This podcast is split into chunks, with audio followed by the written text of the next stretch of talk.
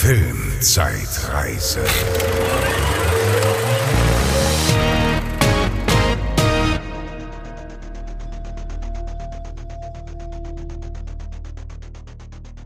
Halli, hallo, da sind wir wieder mit der Filmzeitreise. Ich bin der Franz Und ich bin die Bezi. und wir reden diesen Monat über die Kinostarts September 2001. So sieht's aus. Und das waren gar nicht mal so viele. Das waren, genau, das Und waren. von den wenigen, die es gab, gab es auch gar nicht so viele mehr zu gucken für uns. Es hätte nämlich einen gegeben mit Gillian Anderson in der Hauptrolle. Hm, Wisst ihr da Bescheid, ne? Ja, Wollte ich unbedingt gucken, hätte ich sogar auf, auf DVD oder so mir für ein paar Euro geholt, gab's nichts. ja. Gab's Nee, nirgendwo. Nee, es gab, also es gab wirklich kaum was. Ne? Also, äh, wie du schon sagst, oder wie wir gesagt haben, schon generell wenig Kinostarts und dann auch noch weniger, äh, ja, zu gucken. Online ja. irgendwie. Und auf DVD hatte ich jetzt, ich hatte einen Film davon auf DVD, den habe ich auch besprochen. Ja, Aber äh, sonst äh, war wirklich mau dieser Monat. ja, da sind ja andere schlimme, äh, größere Dinge passiert, die die Leute vielleicht nicht gerade unbedingt ins Kino gejagt haben.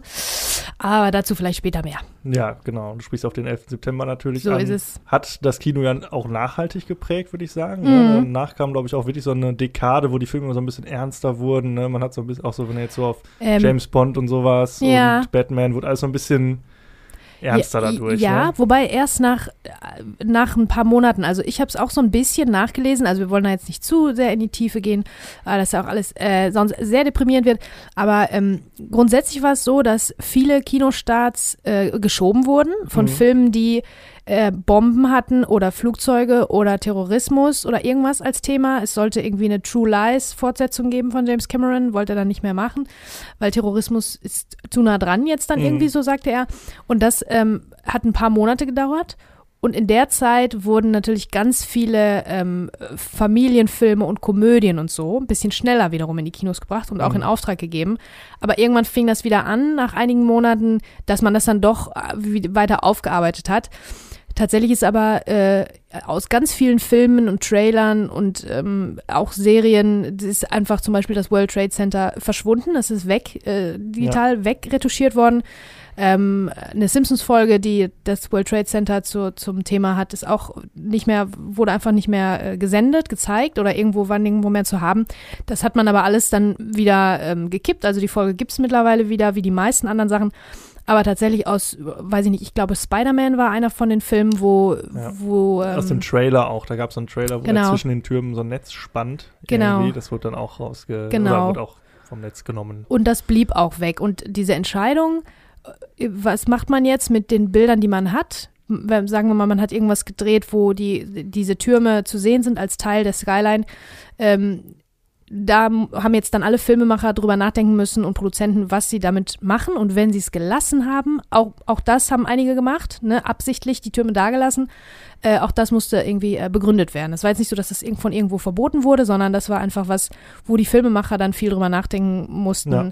in der Zeit, wie man das jetzt behandelt. Auch äh, will man jetzt die Erinnerung an diesen Ort, äh, also will man so tun, als hätte es das nie gegeben. Das ist ja auch nicht die richtige Lösung. Andererseits möchte man Leuten auch nicht ähm, zu nahe treten, die Menschen dort verloren haben und so weiter und so fort. Und das war so ein bisschen so ein Zwiespalt, Ja, wo jeder dann wo alle selber, genau, wo alle selber äh, drüber nachdenken mussten, wie sie das handhaben. Ja.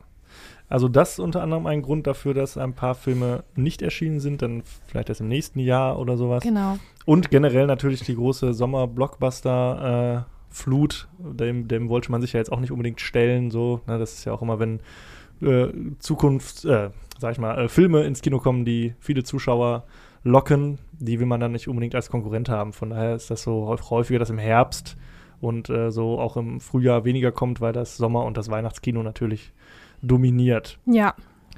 So, das heißt, wir haben äh, diesmal jeder nur zwei Filme vorbereitet Mhm. muss man sagen.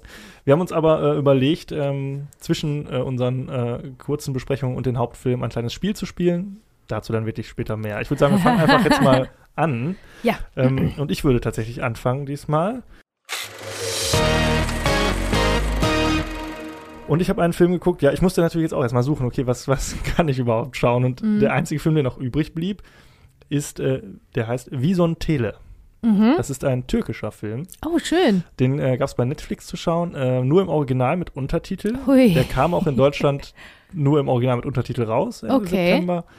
Und ähm, ja, den habe ich geschaut. Ich werde jetzt ganz viele Namen gleich nennen von Schauspielern. Ich muss sagen, ich kenne leider keinen einzigen von denen. Mhm. Ähm, aber sie sollen auf jeden Fall hier Erwähnung finden.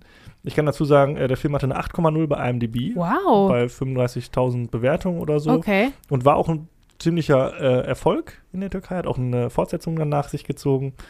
Ähm, ja, erstmal ganz kurz. Ein Film von Yilmaz Erdogan. Ähm, ein Regisseur und Schauspieler. Okay. Ja, ich gucke auch in ein Fragezeichen bei dir. ähm, der äh, Regie geführt hat, das Drehbuch geschrieben hat und auch selbst mitspielt. Mhm. Ja, also ist so ein bisschen sein Citizen Kane wahrscheinlich ähm, sein Erstlingswerk. Und äh, er hat danach auch noch äh, weitere Filme gemacht und hat aber auch mitgespielt in einem, und zwar in Das Versprechen eines, äh, das Versprechen eines Lebens von und mit Russell Crowe. Okay. Du, hat er mitgespielt, hat er wohl eine Nebenrolle.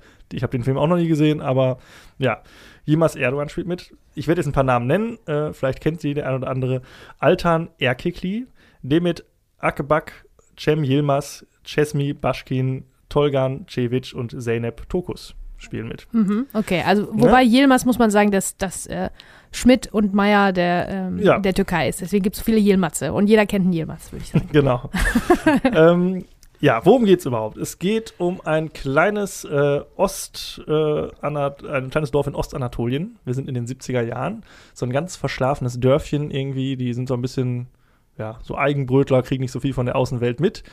Ähm, gehen alle mal gerne ins Kino. Die haben einen so ein Freilichtkino, so das richtig cool ist. In so einem Innenhof irgendwie, da gibt es auch so ganz coole Kranfahrten und so, die das so ein bisschen einfangen, wie die alle so draußen sitzen auf so Klappstühlen und das gucken. Da hat man richtig Bock. So, Ah, ne? So, so Ja. Sommernacht irgendwie draußen und ähm, ein paar Kiebitze sit sitzen auch so in den Bäumen oder auf den Dächern ihrer Häuser und gucken da die Filme. Mhm. Also sehr romantische Vorstellung.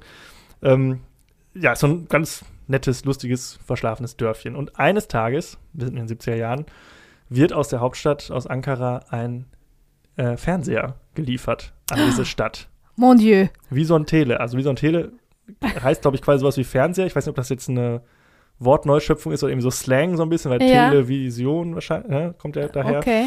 Ähm, ja, und es wird halt ein Fernseher geliefert. Oder wie, die, äh, wie der Bürgermeister des Dorfs sagt, es ist wie Radio mit Bildern. Das ist ganz Okay. Besonderes. Ne? Ja. Und äh, der Kinobetreiber ist natürlich nicht not amused, weil er denkt so, ach du liebe Zeit, jetzt äh, kommt hier keiner mehr in mein Kino.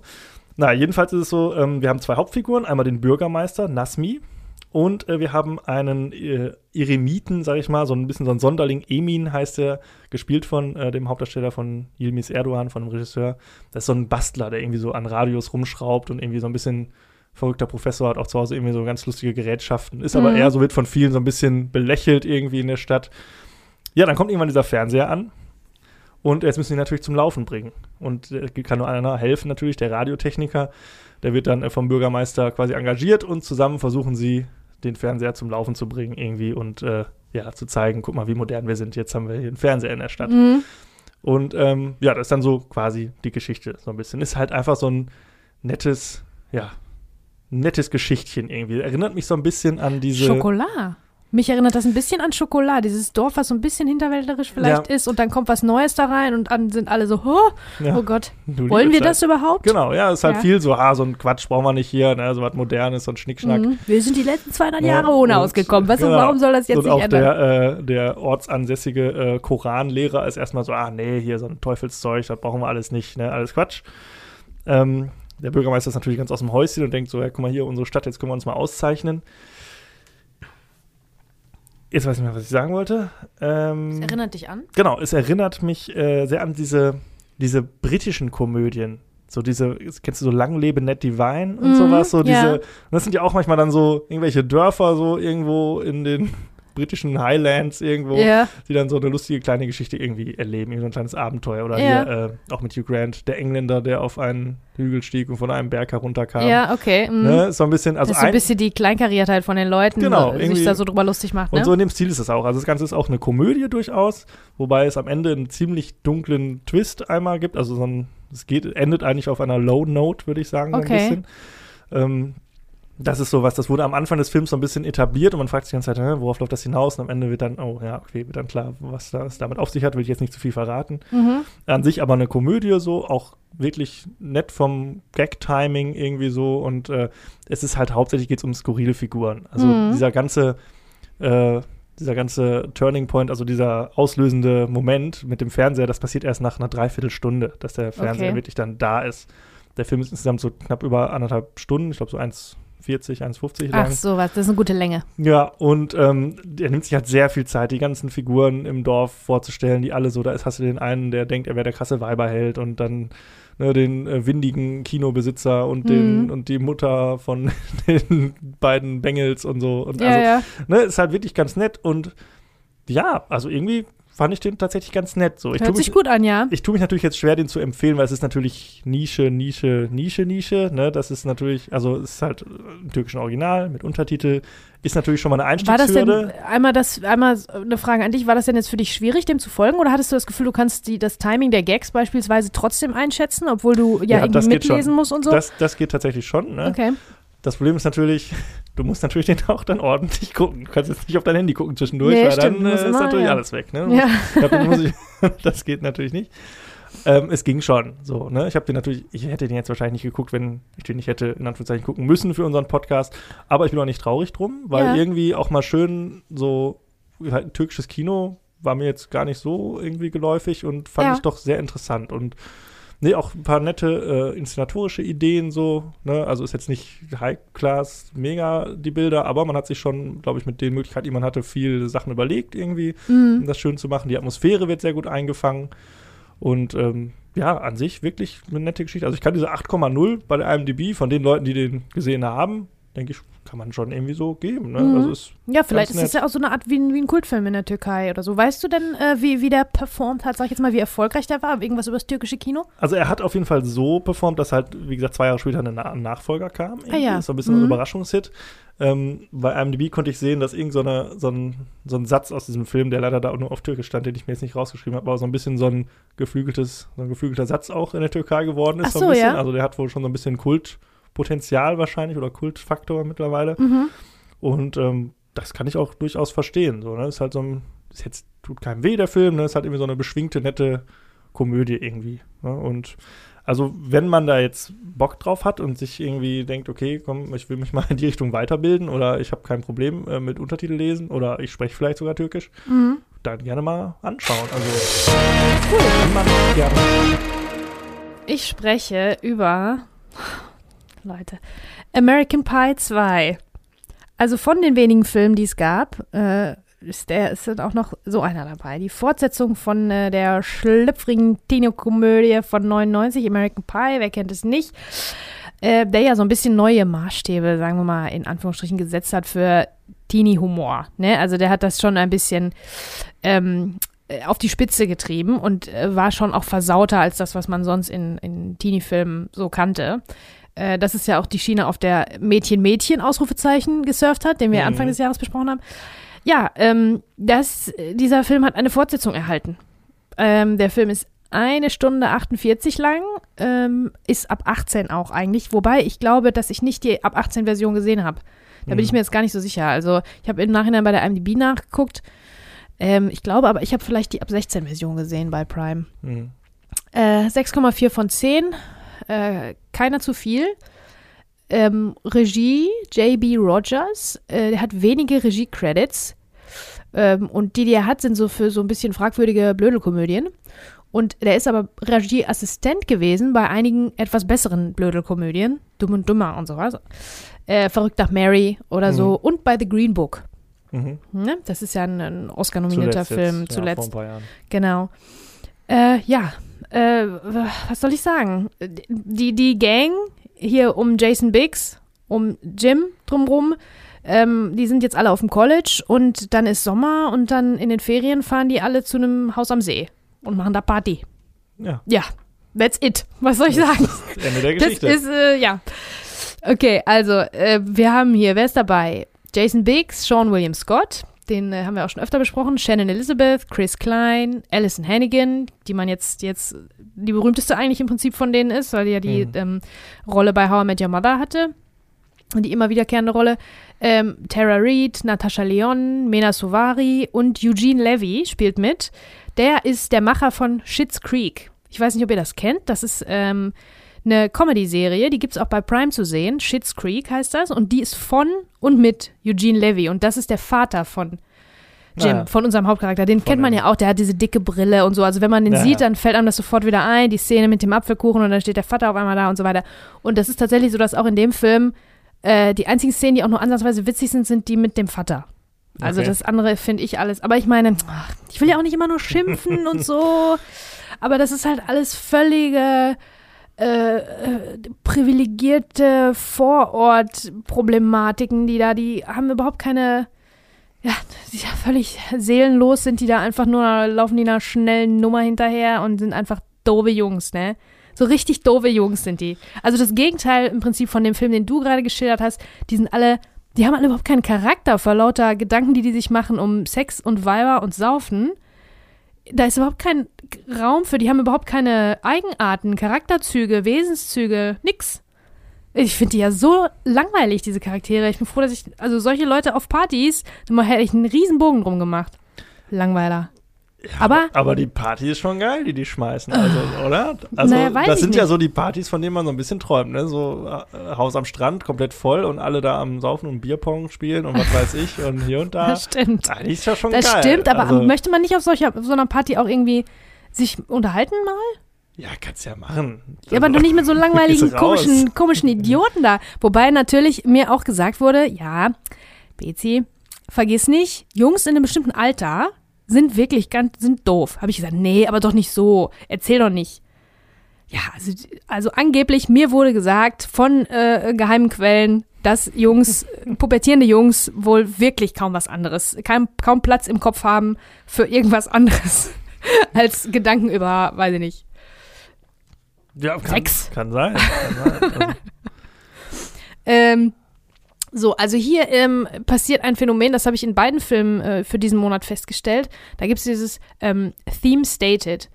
Ähm, auch wieder eine Theorie, ich glaube, das ist sogar auch wieder Blake Snyder, besagt, dass in den ersten paar Minuten des Films am besten ausgesprochen werden muss, worum es geht. Was los ist, was also die, die, so die Grundprämisse des Films einmal so ganz salopp formuliert, damit alle wissen, was, was Sache ist. Und hier passiert das auch in den ersten fünf Minuten äh, steht einer und sagt zu den anderen, es ist immer noch alles genauso wie früher. So. Und das ist im Prinzip das Ding. Also mehr will dieser Film auch gar nicht sein, habe ich das Gefühl. Wie gesagt, die Gang ist auf dem College und auch die Mädchen, also die, die, die Love Interests vom ersten Film kommen auch wieder vor.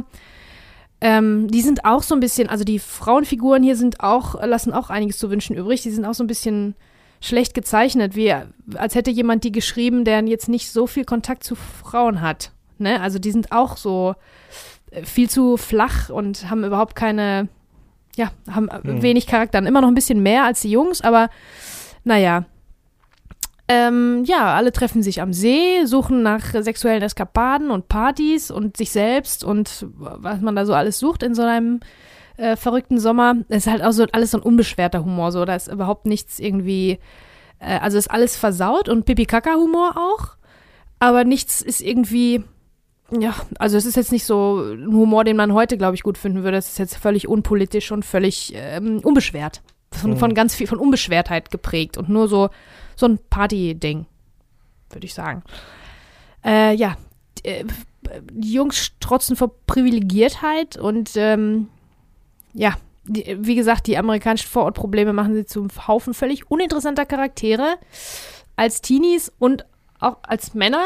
Ne, die sind halt einfach auch schlecht, ge, schlecht gezeichnet. Oder vielleicht ist das Ganze auch ein bisschen schlecht gealtert. Ich glaube, so ein Film würde es, also ein Drehbuch würde es, glaube ich, nicht mehr über die, äh, durch die Tür schaffen, ne, bei den großen. ja. Ich glaube, das ist das Hauptproblem, dass Ja. man das heute mit anderen Augen sieht. Ähm, ich habe den jetzt auch nicht mehr. Ähm, es gibt ja, glaube ich, ich weiß nicht, wie viele davon mittlerweile Ich glaube, Sechs, vier. Fünf, sechs, vier. So viele? Vier, Ja. Keine Ahnung. Ja, Also drei mit der Kernbesetzung. Da kommt Ja. noch einer danach, jetzt wird geheiratet und, glaub, dann, das kommt so ein, ach so, Klassentreffen noch und dann gibt es noch so ein Girls, äh, Ja, Girls also auf jeden United Fall Ding. einige. Ja, auf jeden Fall. Man wirft die halt so durcheinander, weil es ist ja auch immer so immer das Gleiche. Ne? Wir müssen auch- einmal den lustigen genau. Apfelkuchen-Moment haben und Ja. äh, einmal die. Es ist halt eine Aneinanderreihung von Setpieces, so heißt es, glaube ich. Ja. Also es ist wie, wie Sketche, die aneinandergereiht sind. Bisschen wie Shoot is Manitou, nur nicht so gut. Shoot is Manitou fand ich Ja, noch witziger mal. als das hier.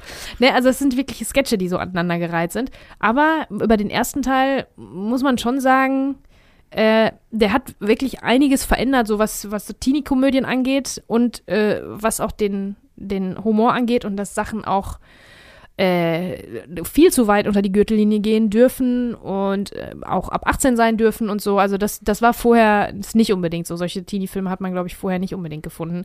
Da war der, da war der Witz so ein bisschen, da war das so ein bisschen verschleiert eher. Und was auch Teil 1 erfunden hat, so wie ich das verstanden habe, hat Teil 1 von American Pie das Wort MILF erfunden.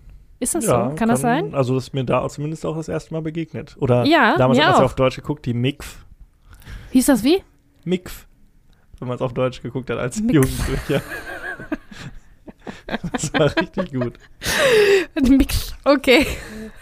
Ja, also äh, herzlichen Glückwunsch, das ist auf jeden Fall großer, ist großer Achievement auf Ruhm. jeden Ja, Fall. Also Milf. wenn man okay. nichts hat, dann hat man immerhin das. Ist Ja. doch nicht schlecht. Also, Also für ein, äh, ich muss sagen, für ein, ähm, für ein, für ein Sequel, für eine Fortsetzung ist es trotzdem leider schlecht. Das kann man schon, finde ich, besser machen, weil das ist, okay, die sind jetzt auf dem College und äh, die sind jetzt im Haus am See. Okay, dann scheint die Sonne und die Landschaft ist schön und die Mädels haben einen Grund, alle Bikini anzuhaben. Und äh, das war's. Also das ist ja keine große, das ist ja keine Veränderung. Das ist ja genau das Gleiche, wie, Es wie hier genau am Anfang auch gesagt wird. Ne? Und eigentlich ist es bei Fortsetzungen ja so, dass die Leute nicht unbedingt das Gleiche nochmal haben wollen, sondern eine Steigerung irgendwie haben wollen. Und man soll den Leuten geben, was sie noch gar nicht wissen, dass sie wollen. Also Leute, die, ne, dass man denen auch, dass man die so überrascht. Man muss das natürlich alles ähm, re-establishen, in Anführungsstrichen, also neu, ähm, neu ähm, äh, darstellen, sozusagen, die ganzen Charaktere und so, falls jetzt dann jemand reingeht in den Film, der den ersten nicht gesehen hat. Und ähm, aber abgesehen davon ähm, kann man ruhig was Neues, was anderes machen, was Überraschendes. Und das ähm, ist hier gar nicht so der Fall. In der Regel ist es auch so, dass das Budget von solchen Filmen ähm, dann ein bisschen besser ist hm, und man ja, dann klar. ein bisschen ne, auf den Putz hauen kann. Das ist aber hier, weiß ich nicht, wo das hingegangen ist. Also es macht gar nicht den Eindruck irgendwie. haben die einfach gefeiert mit dem Geld. Was sie Ja, genau. hatten. Und äh, irgendeine Art von Steigerung äh, sollte sonst passieren, wie zum Beispiel äh, in, in Aliens, also im zweiten Alien trifft, trifft sie die, äh, trifft Ellen Ripley die Königin, ne? Ist die Königin der Aliens, sie ist ja nochmal größer und nochmal krasser und die legt Eier und so weiter. So, und hier ist es ähm, Stifler, hat einen kleinen Bruder, mh, der ist noch ein bisschen ätzender als Stifler. Das ist so die Steigerung. Das ist quasi die Alien Queen, die wir Mhm. hier finden. Das ist das Einzige, was denen einfällt. Okay, Stifler, der Charakter, den alle mögen, der, der ist, glaube ich, auch wirklich, also Sean William Scott, der den spielt, ist, glaube ich, wirklich auch witzig. Bei dem merkst du, dass der vieles improvisiert hat auch und seine Kollegen da auch ganz schön äh, zum Lachen bringt. Das kann, der ist schon, der ist schon lustig. So, jedenfalls, der hat auf einmal kommt ein kleiner Bruder um die Ecke, der genauso aussieht und nur noch ätzendere Sprüche äh, raushaut. Das äh, fand ich irgendwie ein bisschen wenig. Das fand ich irgendwie ein bisschen dünn. Ja. Also ich will den Film jetzt natürlich nicht verteidigen, kann man auch nicht. Mach es ruhig, weil ich habe das jetzt so draufgehauen, das mag ich ja auch eigentlich gar nicht. Nein, ist ja auch, äh, also ich habe ihn wie gesagt jetzt auch nicht mehr gesehen. Ich habe, das sind halt nur so Erinnerungen, die man daran hat, ne? Weil ich war so ein pubertierender Spacken damals, Mhm. als ich den gesehen habe. Und das war halt irgendwie, man hat sich den halt irgendwie reingezogen, ne? Mit seinen Kollegen. Und ich erinnere mich noch, dass ich die Musik immer richtig geil fand. Ist ja, das Ja, immer so die Ami-Musik ist genau, ne? College so, Pop Punk, genau. So Offspring und sowas, Ja, ja, Green die Day, Amis, Sum die- 41 und sowas. die- Was genau. ich geil finde alles. Also wo ich auch immer, wenn, auch. wenn das dann kommt und die da in dem Haus am Feiern sind, denkst du so, boah, geil, gib mir ein Bier und Abfahrt. Und Ja, ja, hin. das ist andere, da läuft da lief immer schon andere Partymusik als hier auf Partys, ähm, selbst Ja. in der Zeit.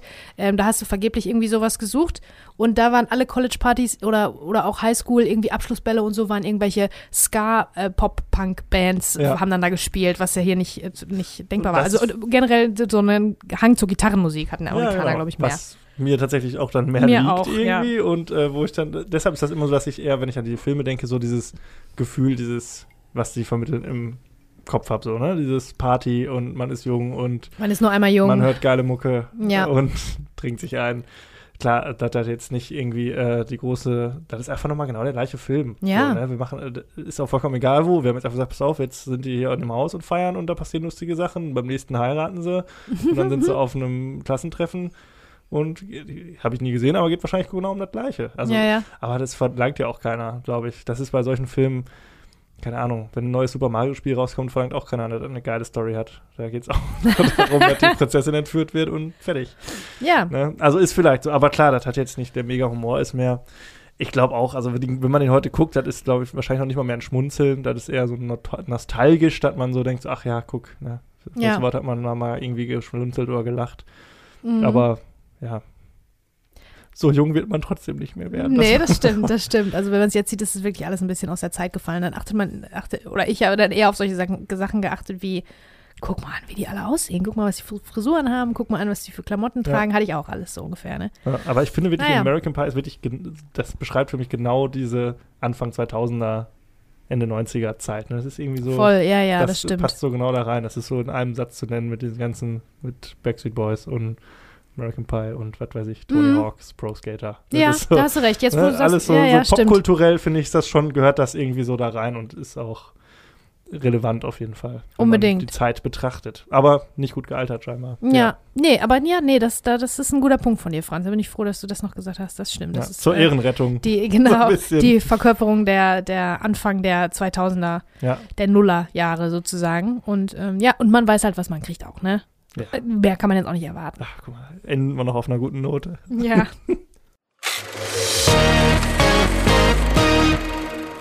Und das war's auch schon mit unseren kurzen Filmbesprechungen. Mhm. Äh, wir würden jetzt eigentlich ja zu unserem Hauptfilm kommen, aber wir haben uns gedacht, wir können euch jetzt nicht hier mit einer halben Stunde Podcast entlassen. Und Ja. äh, haben uns überlegt, was können wir machen?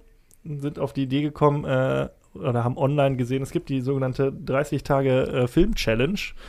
Das ist eigentlich so ein lustiges Social-Media-Game, wo einem nette Fragen gestellt werden nach Lieblingsschauspieler und Pipapo. Und äh, da würden wir uns einfach mal gegenseitig ein paar äh, Fragen zu stellen.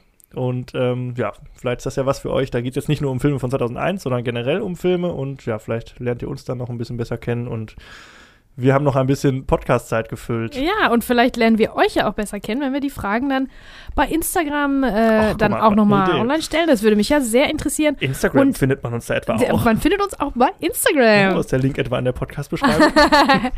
Und ähm, wir haben uns nicht, also äh, wir haben mal ganz grob darüber geguckt, aber so richtig Gedanken gemacht, muss ich sagen, äh, habe ich mir nicht. Jetzt hoffe ich, dass ich natürlich äh, so spontan eine coole, auf coole Antworten komme. Das ist Ja. natürlich immer so das Ding, ne, Franz? Also ich bin da manchmal spontan, fällt mir immer nur das Gleiche ein. ja, also Alien und Indiana Jones.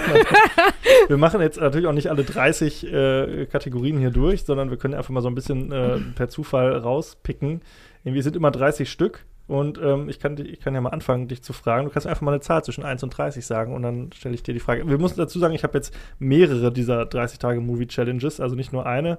Und äh, wir picken einfach mal so random raus, weil da sind doch auch immer mal wieder unterschiedliche Sachen dabei. Und äh, ja, hau mal raus. Die acht. Die 8. Eine TV-Serie, sind wir natürlich Ja, beim anderen Ding, super. von der du denkst, dass sie underrated, also unterbewertet ist. Oh. Oh, ich mag ja immer die Sachen, die, die alle mögen auch, ne? Wer mag Akte X nicht und Lost und äh, Twin Peaks? Ich finde, Lost ist massiv überbewertet. Ja, Lost finde ich, weiß ich, findest du scheiße, ne? Ähm, eine Ich hätte was. Ja, sag. Also ich bin ja, ich weiß nicht, ob es underrated ist, aber irgendwie wird es das, glaube ich, immer so ein bisschen belächelt. Ich bin ja großer Fan von Stargate SG1. Mhm, okay. Ja, ich glaube, zehn Staffeln oder so gab es davon. Echt? Jetzt lachst du mich schon aus. Ich weiß gar nicht, ob ich das gesehen habe. Ja, guck mal, da ist direkt ein Ich Tipp. bin gar Solltest nicht du sicher. mal gucken. Hast du den Film gesehen damals? Ja, den Film Von fand ich 94 super, oder ja, so, ja. Roland Emmerich. Mhm. Serie ist Der besser. Film war mega. Serie ist besser mit Richard Dean Anderson. Doch, den habe ich, das habe ich gesehen, glaube ich. Ich glaube, ich mochte Mega. das auch damals. Das ist richtig gut. Das ist halt so ein bisschen so Monster of the Week, ne? Irgendwie so immer ein neuer Planet. Ist natürlich jetzt produktionsbudgettechnisch, also Production Value-mäßig eher so ein bisschen ja, untere Kategorie, aber ja. hat halt dadurch so einen leichten Trash-Charme irgendwie und ich finde es mega. Ich mag, liebe alle Charaktere und äh, also auf jeden Fall so die ersten fünf Staffeln, man muss jetzt nicht zehn geben, aber die ersten fünf Staffeln, wo auch, glaube ich, komplett die Originalbesetzung die ganze Zeit dabei ist, mega gut. Humor super. Also ich finde die richtig geil. Also ich glaube, Okay. die ist aber nicht so under. Ich glaube, die ist eher so ein bisschen belächelt und ist nicht so richtig ernst genommen. So wie Herkules, was ich auch sehr geil fand. Und. Xena, ja. Ja, die fand ich auch mega. Äh, also tut mir leid, also auf Serien, äh, Serien liebe ich und kenne ich so viele, kenne ich so viele, dass das jetzt mein Gehirn überflutet und äh, mir wirklich keine einfällt, wo ich sage, die müsste, müssten mehr Leute gucken. Ja, was ja auch immer so ein bisschen so ein Geheimtipp ist, das, was ja eigentlich nicht, aber Sons of Anarchy zum Beispiel ist ja meine Ach, das gucken ja alle. Das ist ja nicht das denkt underrated. Man immer, das alle lieben immer. das. Ja, alle, die es geguckt haben, lieben das, aber so viele haben es gar nicht gesehen. Ja, okay. Wenn du sagst, die ist underrated, ja, Das dann, ist- dann also ist es ja, auf jeden Fall Ja, Sons of stimmt, Anarchy. underrated ist, sie nicht, weil sie ist gut bewertet. Doch, mir ist was eingefallen. Ah, ähm, Utopia, das äh, britische Original, eine BBC-Serie, das ist jetzt, gibt's jetzt neu aufgelegt, ich glaube von Prime. Ähm, Utopia. Das ist mega gut. Das ist eine britische Serie, wie gesagt. Ich glaube von, boah, lass das mal 2011, 12, 13 oder so sein. Mhm. Ähm, dafür würde ich auf jeden Fall, das würde ich auf jeden Fall allen empfehlen zu gucken. Und zwar bevor man das ähm, amerikanische Remake guckt, weil das war wirklich, war wirklich super, super gut und hatte so, so einen britischen, so, so eine Schrägheit auch, so eine Skurrilität, die, die du sonst nicht so wirklich findest in amerikanischen Serien. Wo, wo ist das zu streamen? Oder? Ich habe das auf DVD, ganz so. altmodisch. Das heißt, ihr könnt euch das bei BC aus. Genau, ihr könnt euch das ausleihen bei mir. Ja. ja, sehr gut. Wie viele machen wir? Fünf so? Ja. Wir gucken mal. Guck mal, ach, ich bin ja erstmal dran, ne? Mit einer Zahl. Du bist jetzt dran mit einer Zahl. Warte, lass mich mal hier meine Dingsbums. Okay, oh, bitte. ja, dann nehme ich die sieben. Die sieben. Einen Moment. Oh, das ähm, kannst du gut. Kann ich wahrscheinlich wieder nicht so gut. Ähm, Lieblings-Animated Feature, also äh, Animationsfilm. Das ist bei mir Chihiros Reise ins Zauberland. Oder reden wir Ach, jetzt die von. zählen auch. Oder ja, reden cool. wir jetzt. Ist ein, ich glaube, Animated Feature sagt man auch zu, äh, zu Zu Zeichentrickfilmen. Zeichentrickfilm, ne? würde ich ja. schon sagen, ja. Würde ich jetzt einfach mal mit äh, dazu zählen. Ja. Aber da gibt es natürlich viele. Aber ich, Mm. das ist jetzt so der erste, der mir einfällt. Der ist einfach mega. Ja, Studio Ghibli kommt, glaube ich, ich glaube 2003 Ja, oder so. wir haben auch über Prinzessin Mononoke schon gesprochen. Genau, ja. Und ich glaube 2003 war dann äh, Chihiro. Mega. Die ganze Atmosphäre, die Kreativität da drin, die Musik. Absolut Mhm. fantastisch. Also da ist jetzt auch kein Geheimtipp, aber äh, ja, das ist, schon, ist auch so generell, würde ich sagen, in den Top 5 meiner Lieblingsfilme aller Mhm. Zeiten. Wow, Ja. okay, Doch, den mag ich schon sehr gerne. cool. Ähm, es tut mir voll leid, ich bin sehr schlecht in diesem Spiel, aber ich äh, mag ja gerne Ariel, ne? Ja, Tut mir leid, das zu sagen, aber äh, ich kann mich immer nicht entscheiden zwischen Ariel und Die Schöne und das Biest. Die mochte ich beide sehr, sehr gerne. Mhm. Oh, aber Ariel glaube ich noch lieber. Mm, Und das, wo ich gar kein Disney-Fan bin. Ach, das guck. sind die einzigen, also Wer ist denn das kein sind- Disney-Fan? Also ja, das ist mir, meiste ist mir zu kitschig, aber die zwei, die kamen raus genau zu einer Zeit, wo ich dafür äh, äh, empfänglich war erwischt. Ja. und das ähm, mega geil fand alles. Ja, tut mir leid. Ariel. Ja, warum auch auch, kein? Geheimtipp. Mega, kommt da eigentlich auch eine, jetzt eine Neuverfilmung raus? Habe ich Stimmt. gehört, ja, aber Ja, es scheint verschoben zu Aber sein. ist auch egal, die sind eh alle doof. Ach so, ja, dann. Du ähm, bist. Warte mal, dann öffne ich das auch wieder. Ja, dann äh, eine Zahl zwischen 1 und 30, bitte, außer 7 und 8. Äh, die 13. Die 13. Nummer 13. Ein Film, der dich zum Nachdenken gebracht hat. Oh, so viele. Zum, ja, das ist Zum natürlich. Nachdenken. Steht da einfach zum ja, Nachdenken. in Deep Thoughts. Deep Thoughts. Also der dich richtig beschäftigt hat. Oh. Arrival. Oh, ja. Boah, das ist ein sehr guter Pick. Ein sehr, sehr, sehr guter yes. Pick. Das ist wirklich. Wäre ich jetzt, glaube ich, wenn ich eine Minute nachgedacht hätte, wäre das auch meiner gewesen. Ja, Interstellar auch, aber Nee, den, den, den hassen ja ganz viele Leute und du, glaube ich, auch. Ach, Ähm, hassen ist, ich, mag- ich finde das Und also Arrival hat mich wirklich sehr, sehr, sehr beschäftigt und sehr lange, sehr fertig gemacht. Also da habe ich wirklich ähm, viel drüber nachgedacht. Das ist ja ein Dennis Villeneuve-Film, Ja. der ja neuerdings jetzt Dune ins Kino gebracht hat. Den kann ich auch allen wirklich nur empfehlen. Der war so, ja, so bitte toll. reingehen, damit es eine Fortsetzung gibt. Ja, ach, die gibt's auf jeden Fall. Der war so, so toll. Naja, auf jeden Fall Arrival. Da haben aber auch tatsächlich Leute zu mir schon gesagt, de- den fanden sie wiederum ähm, overrated, überbewertet und äh, irgendwie so ähm, ein bisschen ähm, highbrow, also so fast ein bisschen Boah, hochnäsig so. Und ich fand den, mich hat der so getroffen, weil, ja, also dieses, diese Geschichte oder diese Frage, die da aufgeworfen wird, äh, wie wichtig Sprache ist und wenn wir ähm, Sprache ähm, anders verstehen würden, wenn wir anders quasi äh, uns verständigen würden, würde dann die Zeit für uns auch eine andere Bedeutung bekommen. Ne, das Ja. ist ja so das, was hinten raus ähm, ähm, so ein bisschen ähm, erklärt oder nicht erklärt, sondern ähm, impliziert wird.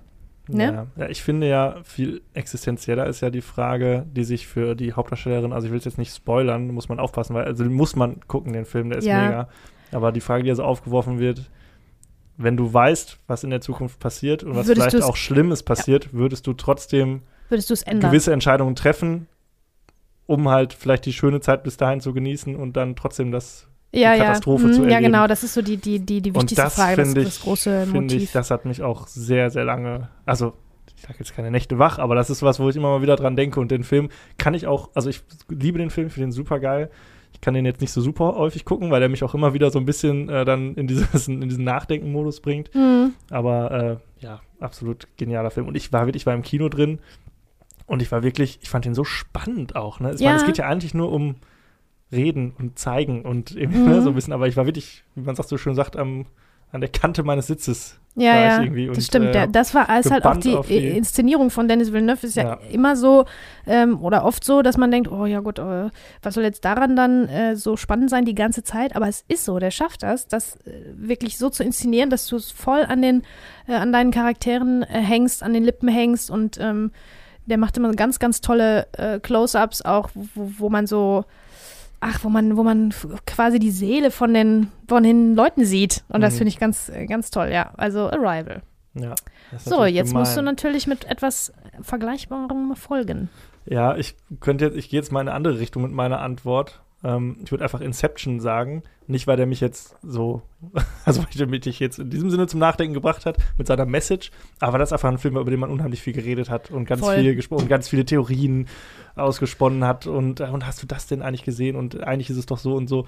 Was ja auch, was ist ja das Beste, wenn du aus dem Kino rausgehst und du quatschst direkt mit den Leuten irgendwie und du bist noch, Ja, noch nicht mal findest im du das Auto. gut? Ich bin immer still dann. Ich muss dann immer, ich muss dann immer für mich nachdenken erstmal. Ich kann dann 20 Minuten oder so, habe ich keine Lust darüber zu reden.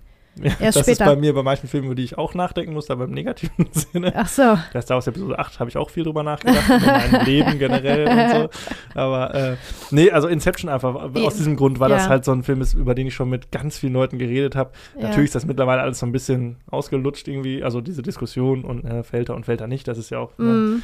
so ein bisschen das Ding, aber nee, war einfach damals, als der, Der rauskam. war halt bahnbrechend auch, ne? Und anders und neu und spannend. Und Genau. es war ein Actionfilm, der aber so schlau gemacht war und so Ja. intelligent.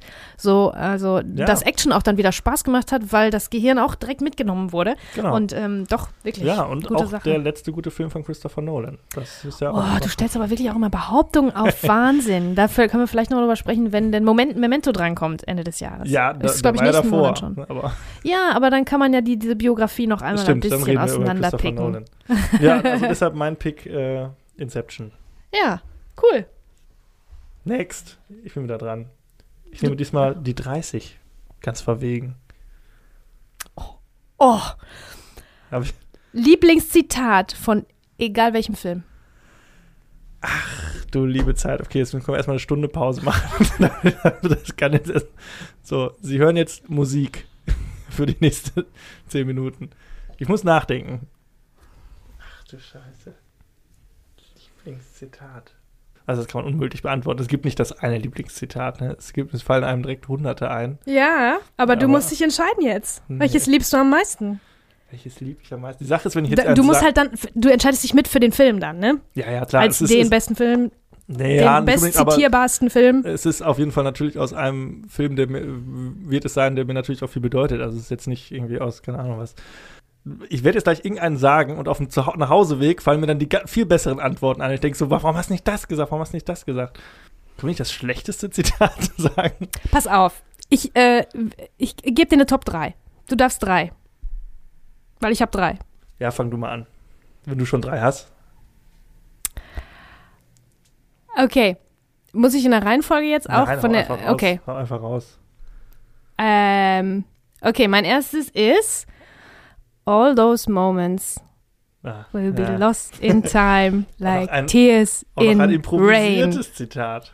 Ja, alles. Dieses Zitat als Movie Magic, das ist von Blade Runner. Gesprochen wurde das von äh, Rutger Hauer in der Rolle des ähm, Roy Batty. Und ähm, während dieses Zitates stirbt er und er hat eine, eine Taube in der Hand und diese Taube äh, fliegt weg, während er nackt im Regen auf einem Dach in Los Angeles der Zukunft äh, während seine Lebenszeit abläuft. Er ist nämlich ein Replikant. Und dieser Satz kam von Rutger Hauer in dem Moment. äh, All those moments will be lost in time, like tears in rain. Das ist, wirkt sehr kitschig, aber da kommt halt dazu, dass es improvisiert war von ihm und dass diese Szene, also äh, guckt euch das Blade Runner Making of an, das ist genauso spannend wie der Film, fast noch spannender. Da ist halt alles drunter und drüber gelaufen. So, und diese Szene haben die gedreht und gedreht und gedreht mit echtem Licht, ausnahmsweise, auf einem echten Haus mit einer Regensprinklermaschine. Und da ist ja, äh, also dann musste, dann ging das Licht weg und die Taube war nass und wollte nicht fliegen.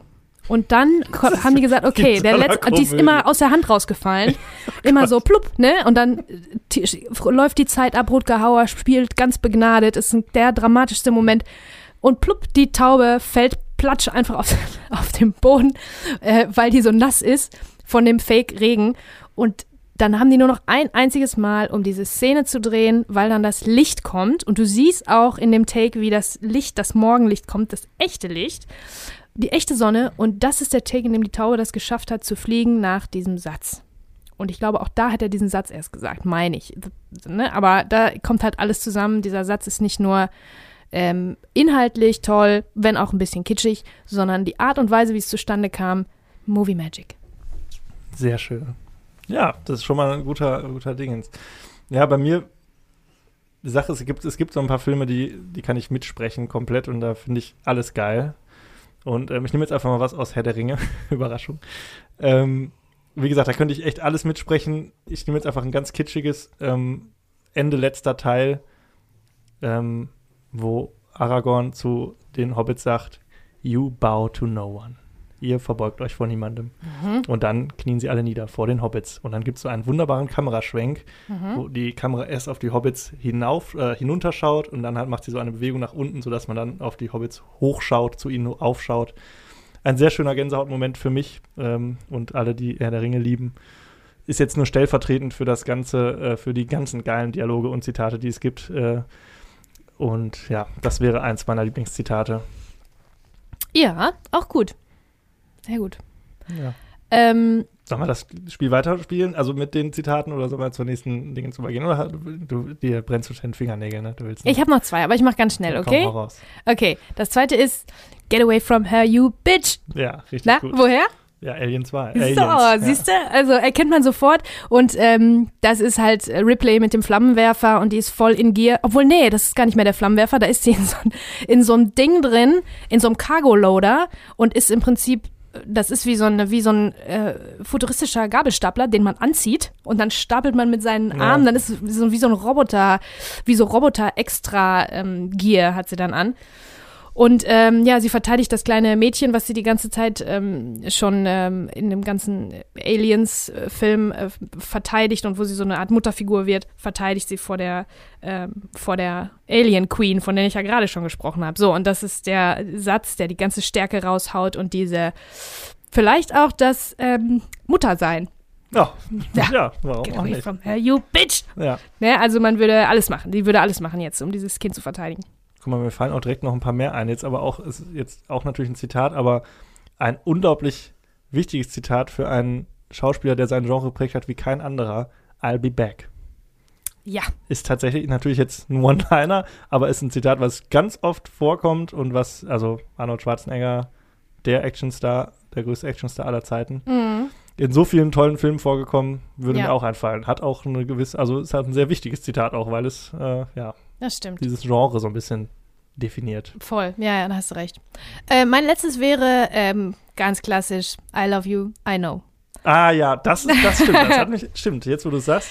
Das Ja, ist aus, aus- äh, Star Wars und das wird mehrmals gesagt und einmal sagt äh, äh, Prinzessin Lea zu Han, also einmal fängt Prinzessin Lea an mit I love you und einmal fängt Han an mit I love you und die Antwort ist dann jeweils in den unterschiedlichen Filmen I know und das hat so eine äh, so eine Unumstößlichkeit, so eine Gesetzmäßigkeit, so ein, man muss gar nicht sagen ich dich auch, sondern ich weiß, das reicht und ähm, ne, das ist ähm, viel tiefer als das, was man, das man, also man muss es nicht bestätigen oder so, aber irgendwann kommt der Moment, da wird es andersrum gesagt und man weiß es einfach so.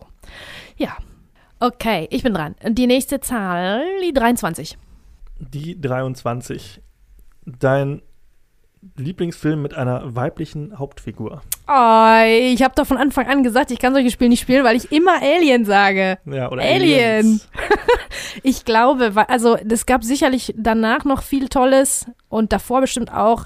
Aber das ist natürlich jetzt ähm, die doof, schnelle, zackige und aber finde ich auch absolut berechtigte Antwort. Ja, ich wäre jetzt Alien. tatsächlich wahrscheinlich bei Arrival. Das ist natürlich auch nicht so gut. Aber dann nehme ich, pass auf, dann nehme ich was anderes, dann nehme ich Mad Max Fury Road. Oh, aber ist nicht Mad Max? Ist nicht Max? Nee, für mich ist Furiosa die Hauptfigur in dem Film, Ah, okay. Interessant, würde ja. ich sagen. Ja, und das ist einfach ein geiler Film. Sorry. Nee, aber Ich liebe ihn. ja, ich muss den vielleicht noch mal gucken, weil ich mochte den nicht so gerne. Und ich Ja. weiß, dass alle Leute den mögen, auch Leute mit ganz ähm, vorzüglichem, fulminantem Filmgeschmack. Aber irgendwie war mir das alles ganz schön wild, du. Ja, geil. Wild nur halt. wild, ja, du verstehst ja nichts mehr. Habe ich zwischendurch Da gibt's gedacht. nicht zu verstehen, das ist die einfachste Ja, Geschichte aber- der Welt. Ja, aber zwischendurch hätte ich schon gern gehabt, dass ich, können sich jetzt mal bitte zwei Leute unterhalten. Ich weiß überhaupt gar nicht mehr, wo, wo jetzt, was jetzt Sache ist. Zu wem, wo, zu wem soll ich jetzt nochmal halten, so ungefähr, ne? Ja, Ich brauche jetzt nochmal ein Gespräch. Ich brauche jetzt nochmal einen ganz, noch mal einen kurzen, gucken. knackigen Dialog brauche ich jetzt. Sonst verstehe ich die Action nicht mehr. Das ist doch immer mein Problem, weißt du doch, Franz. Ja, ich verstehe schon. Ja, das wäre mein Pick. Mad Max Fury Road. Auch ein guter Pick. Du bist dran. Dann nehme ich die 04. Mm, oh. Oh, warte, warte. Ich guck, ich guck. Dein Lieblingsdrama. Oh, ach du liebe Zeit. Ein Drama.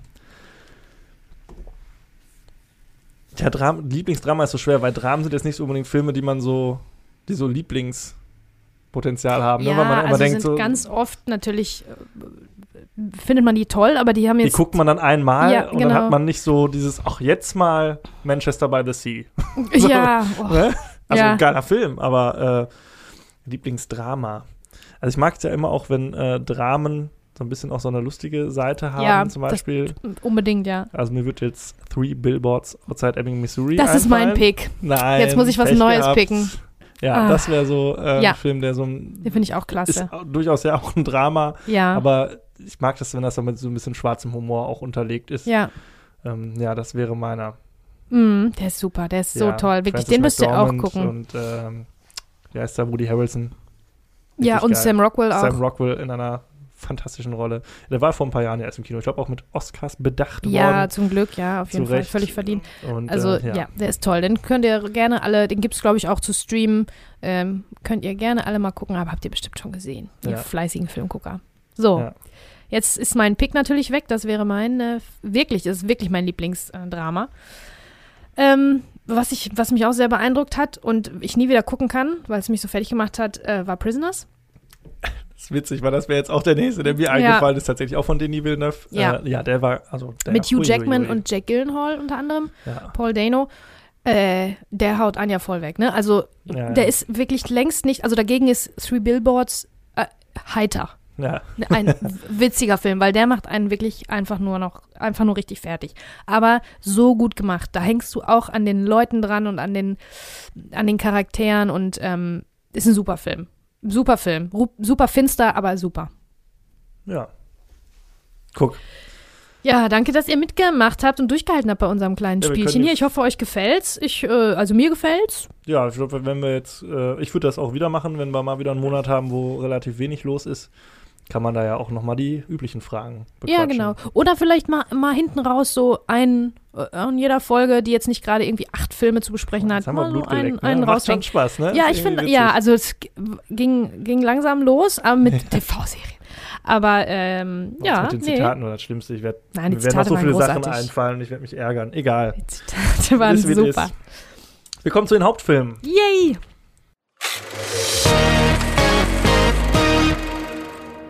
Und mein Hauptfilm, unser erster Hauptfilm, ist A Knight's Tale. Mhm. Oder auf Deutsch Ritter aus Leidenschaft. Warum auch immer. Also das, die Geschichte eines Ritters wäre jetzt auch nicht so geil gewesen, aber Ritter aus Leidenschaft finde ich schon schwach irgendwie. Ja. Ach, keine Ahnung. Ja, es ist ein mittelalterlicher Sportfilm und somit natürlich mein Lieblingsgenre, könnte man meinen. Oder Ja. auf jeden Fall einem Genre, dem ich sehr zugeneigt bin. Mhm. Ähm, ein Film von Brian Helgeland.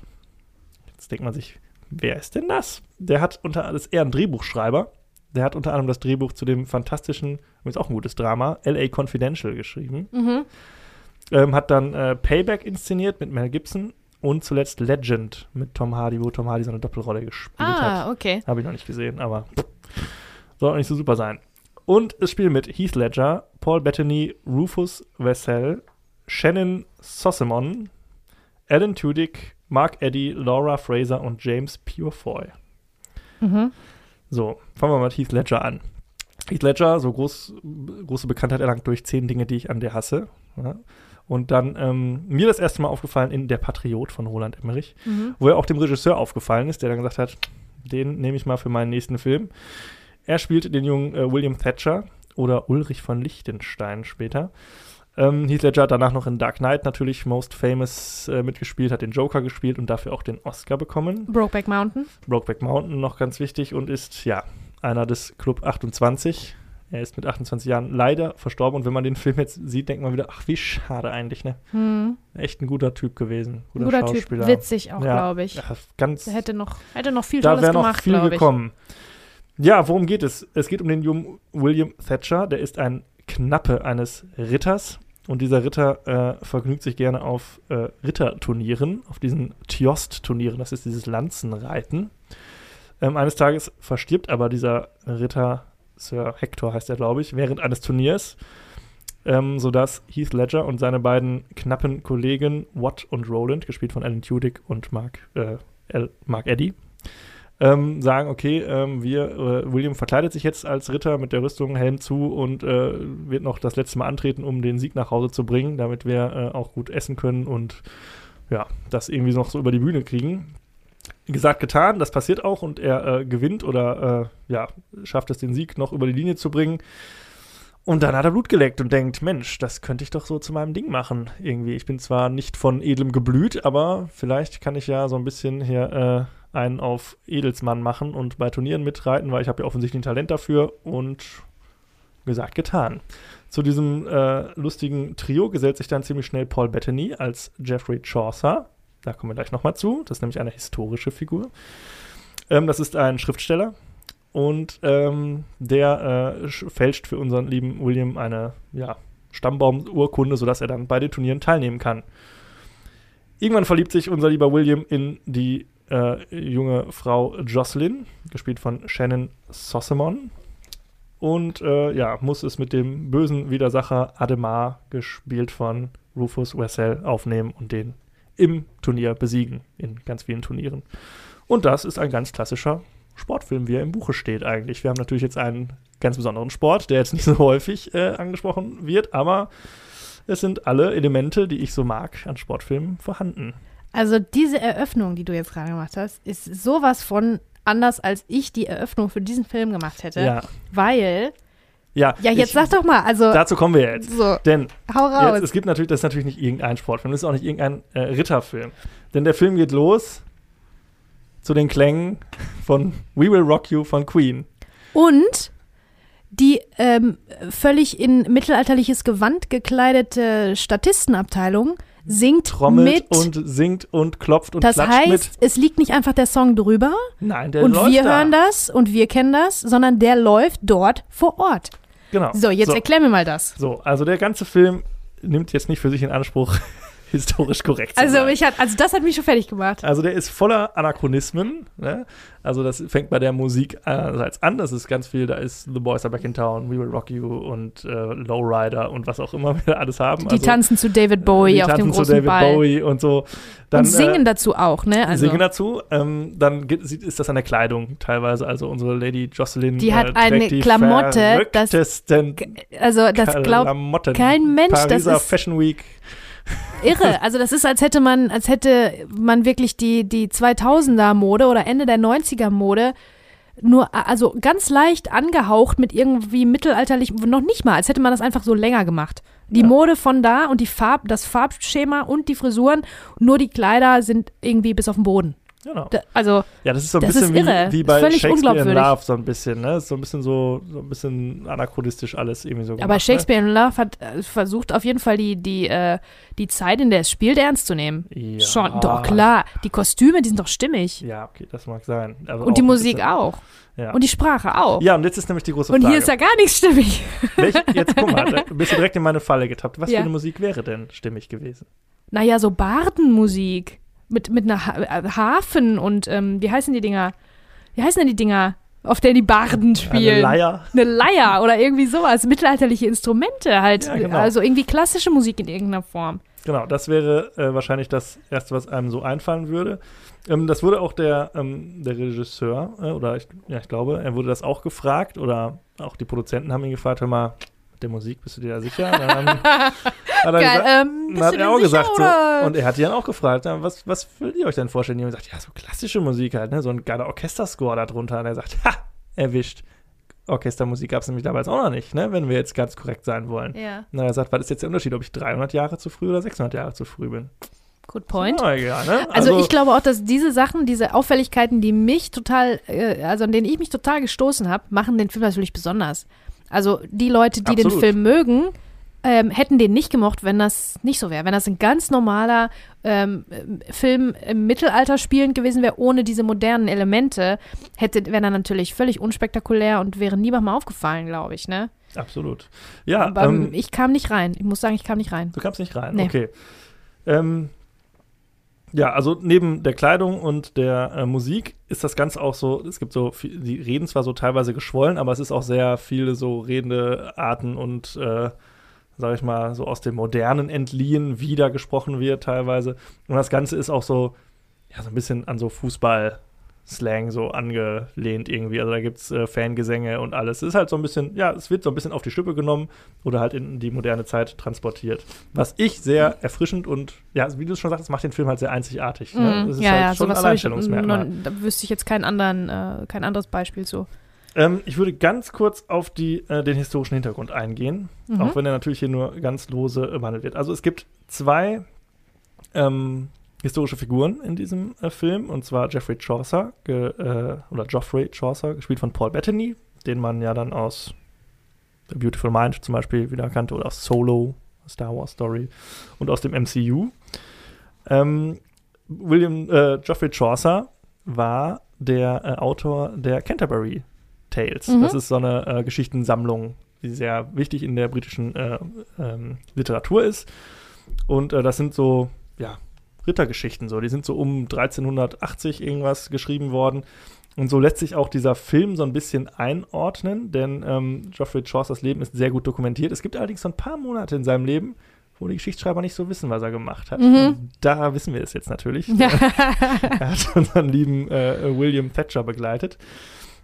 Ähm, gleichzeitig gibt es noch eine Figur, ähm, Sir Edward, der schwarze Prinz von Wales, der spielt nur eine Nebenrolle, das ist aber auch eine historische Figur, das war der Thronfolger damals. Ähm, er hat es allerdings nie auf den Thron geschafft, ist vorher verstorben und das war ein Ritter, der für seine Ritterlichkeit und ja, einfach bekannt war für seinen Mut und so weiter. Ähm, gleichzeitig spielt das Ganze vor dem Hintergrund des Hundertjährigen Krieges. Das heißt, das lässt sich so um, ja, so spätes 14. Jahrhundert lässt sich das einordnen. Ähm, ganz nett noch, ähm, die erste Geschichte der Canterbury Tales heißt The Knight's Tale, mhm. hat aber damit gar nichts zu tun. Also die Geschichte handelt von zwei, einem Vetternpaar, die äh, die gleiche Frau äh, wollen und ja, daraufhin sich bekämpfen. Hat also damit nichts zu tun, ist aber, glaube ich, so ein netter Seitenhieb nochmal da drauf. Ähm, da, da, da, da, da, da, da. ja. Soviel zum äh, historischen Hintergrund. Aber das ist im Prinzip vollkommen un uninteressant, denn wir äh, haben hier eine ganz eigene Geschichte. Und die ist ja, wie schon gesagt, ganz klassische Sportfilm. Wir haben am Anfang die Ja, das wollte ich noch fragen. Funktioniert das denn als Sportfilm? Es Wird funktioniert alles ab und zu. abgehakt. Ja, es wird ziemlich schnell die Montage, die Trainingsmontage abgehakt. ich glaube, Montage hatten wir, wir hatten das jetzt schon ein paar Mal bei Ja. äh, Shoot is Manitou, bei Helden aus der zweiten Reihe.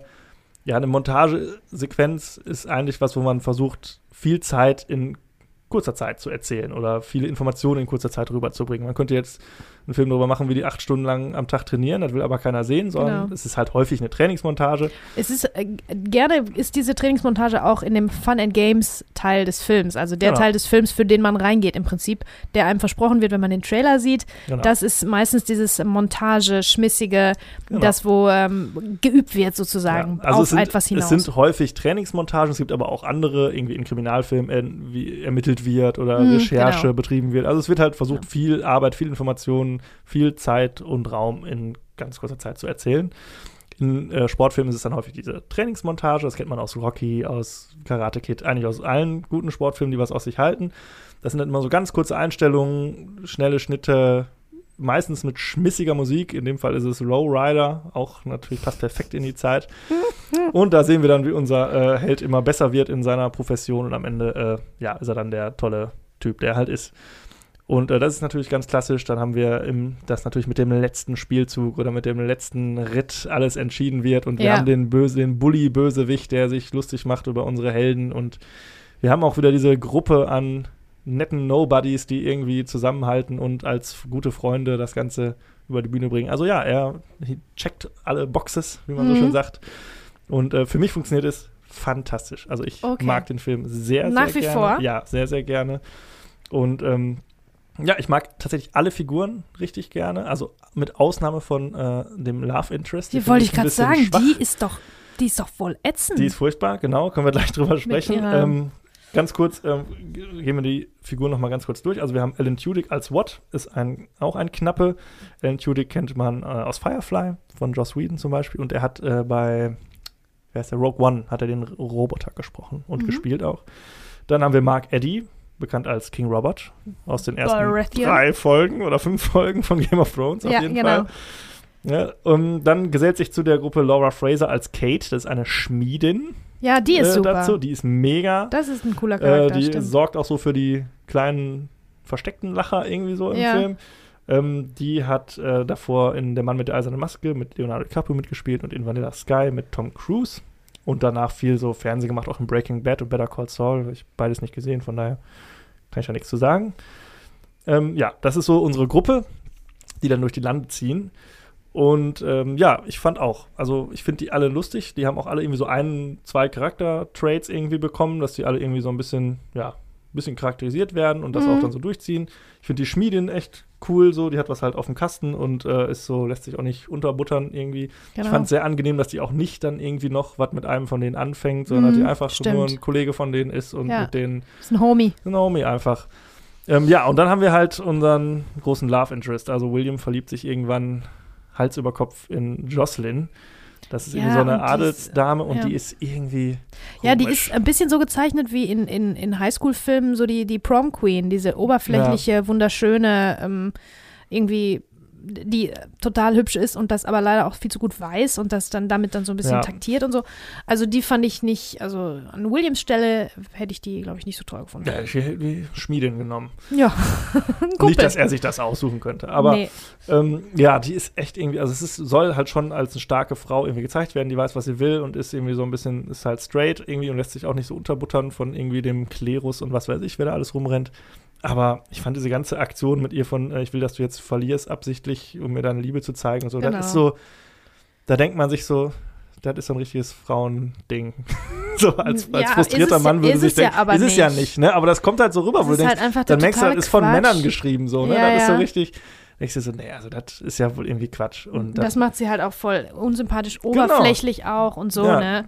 Also, Weil im Endeffekt, also es ist halt so, er ist halt natürlich sehr verbissener Sportler irgendwie und möchte gewinnen und äh, sie möchte aber, na pass auf, wenn dir wirklich was an mir liegt, dann zeig mir jetzt, dass ich dir wichtiger bin als dein Sport und dann bla bla. Aber das ist ja so eine Kacke. Also wenn man jemanden mag, dann mag man ihn ja dann soll er sich ja nicht ändern für einen, sondern er soll ja so eben. bleiben, wie er ist und seine Leidenschaften weitermachen und man kann ja, ihn darin eben. unterstützen irgendwie. Und das ist ja eine komplett falsche Message, die da irgendwie. Ja, ja, das ist fast so eine, wie, wie, gesagt, das ist wie so ein, bei so einem Highschool-Film, so eine ja. bisschen pubertäre Einstellung, äh, und da Sicht auch, auf die also Welt. William so. schießt sie in den Wind. Genau. Vergiss sie. Die brauchst die nicht. nicht. Die brauchst du nicht. Also, ja. nee, das fand ich, nee, das hat für mich überhaupt nicht funktioniert. Ähm, ansonsten, ja, also Heath Ledger ist einfach mordsympathisch in dem Film irgendwie, mm. ne? Er ist natürlich. Ist äh, ich würde ihn jetzt nicht als begnadet so als Schauspieler bezeichnen, aufgrund dieses Filmes. Nee, aufgrund dieses Aber nicht, witzig auf jeden Fall. Also, das ja, ist einer, genau. glaube ich, äh, der auch improvisiert, nehme ich an, und einfach so ja, witzig ist. Ist ein cooler Dude einfach. Ich meine, es, es, ist auch ein hübscher Kerl, äh, hübsch anzuschauen, aber spielt jetzt auch nicht so diese Schönling-Karte irgendwie in dem Film, würde ich sagen.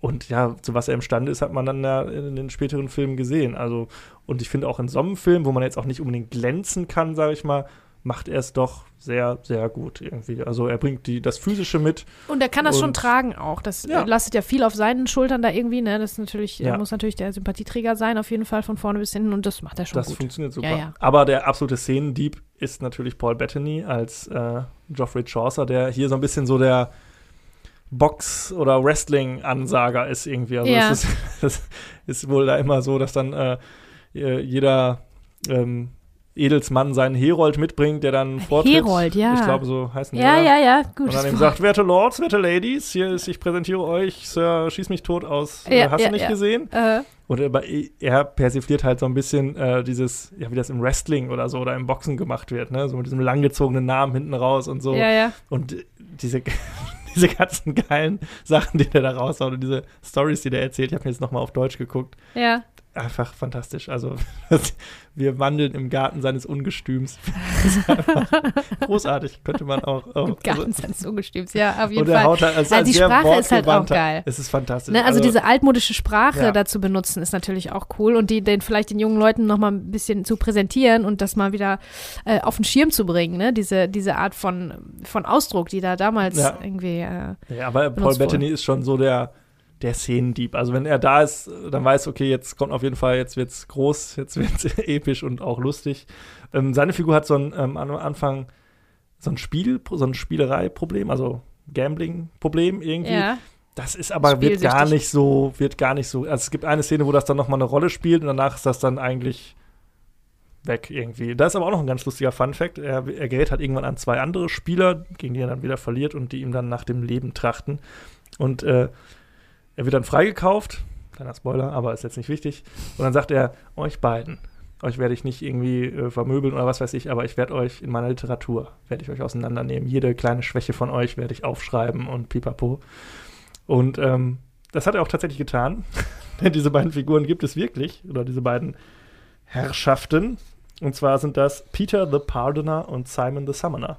Die Mhm. sind auch Figuren in äh, einer der Canterbury Tales. Mhm. Ich habe sie leider nicht gelesen, in der, in der sie vorkommen, aber ja, das sollen diese beiden Herren sein. Und äh, fand ich auch noch einen ganz netten äh, Kniff, den man da reingebracht hat für Mhm. Leute, die das kennen und mögen.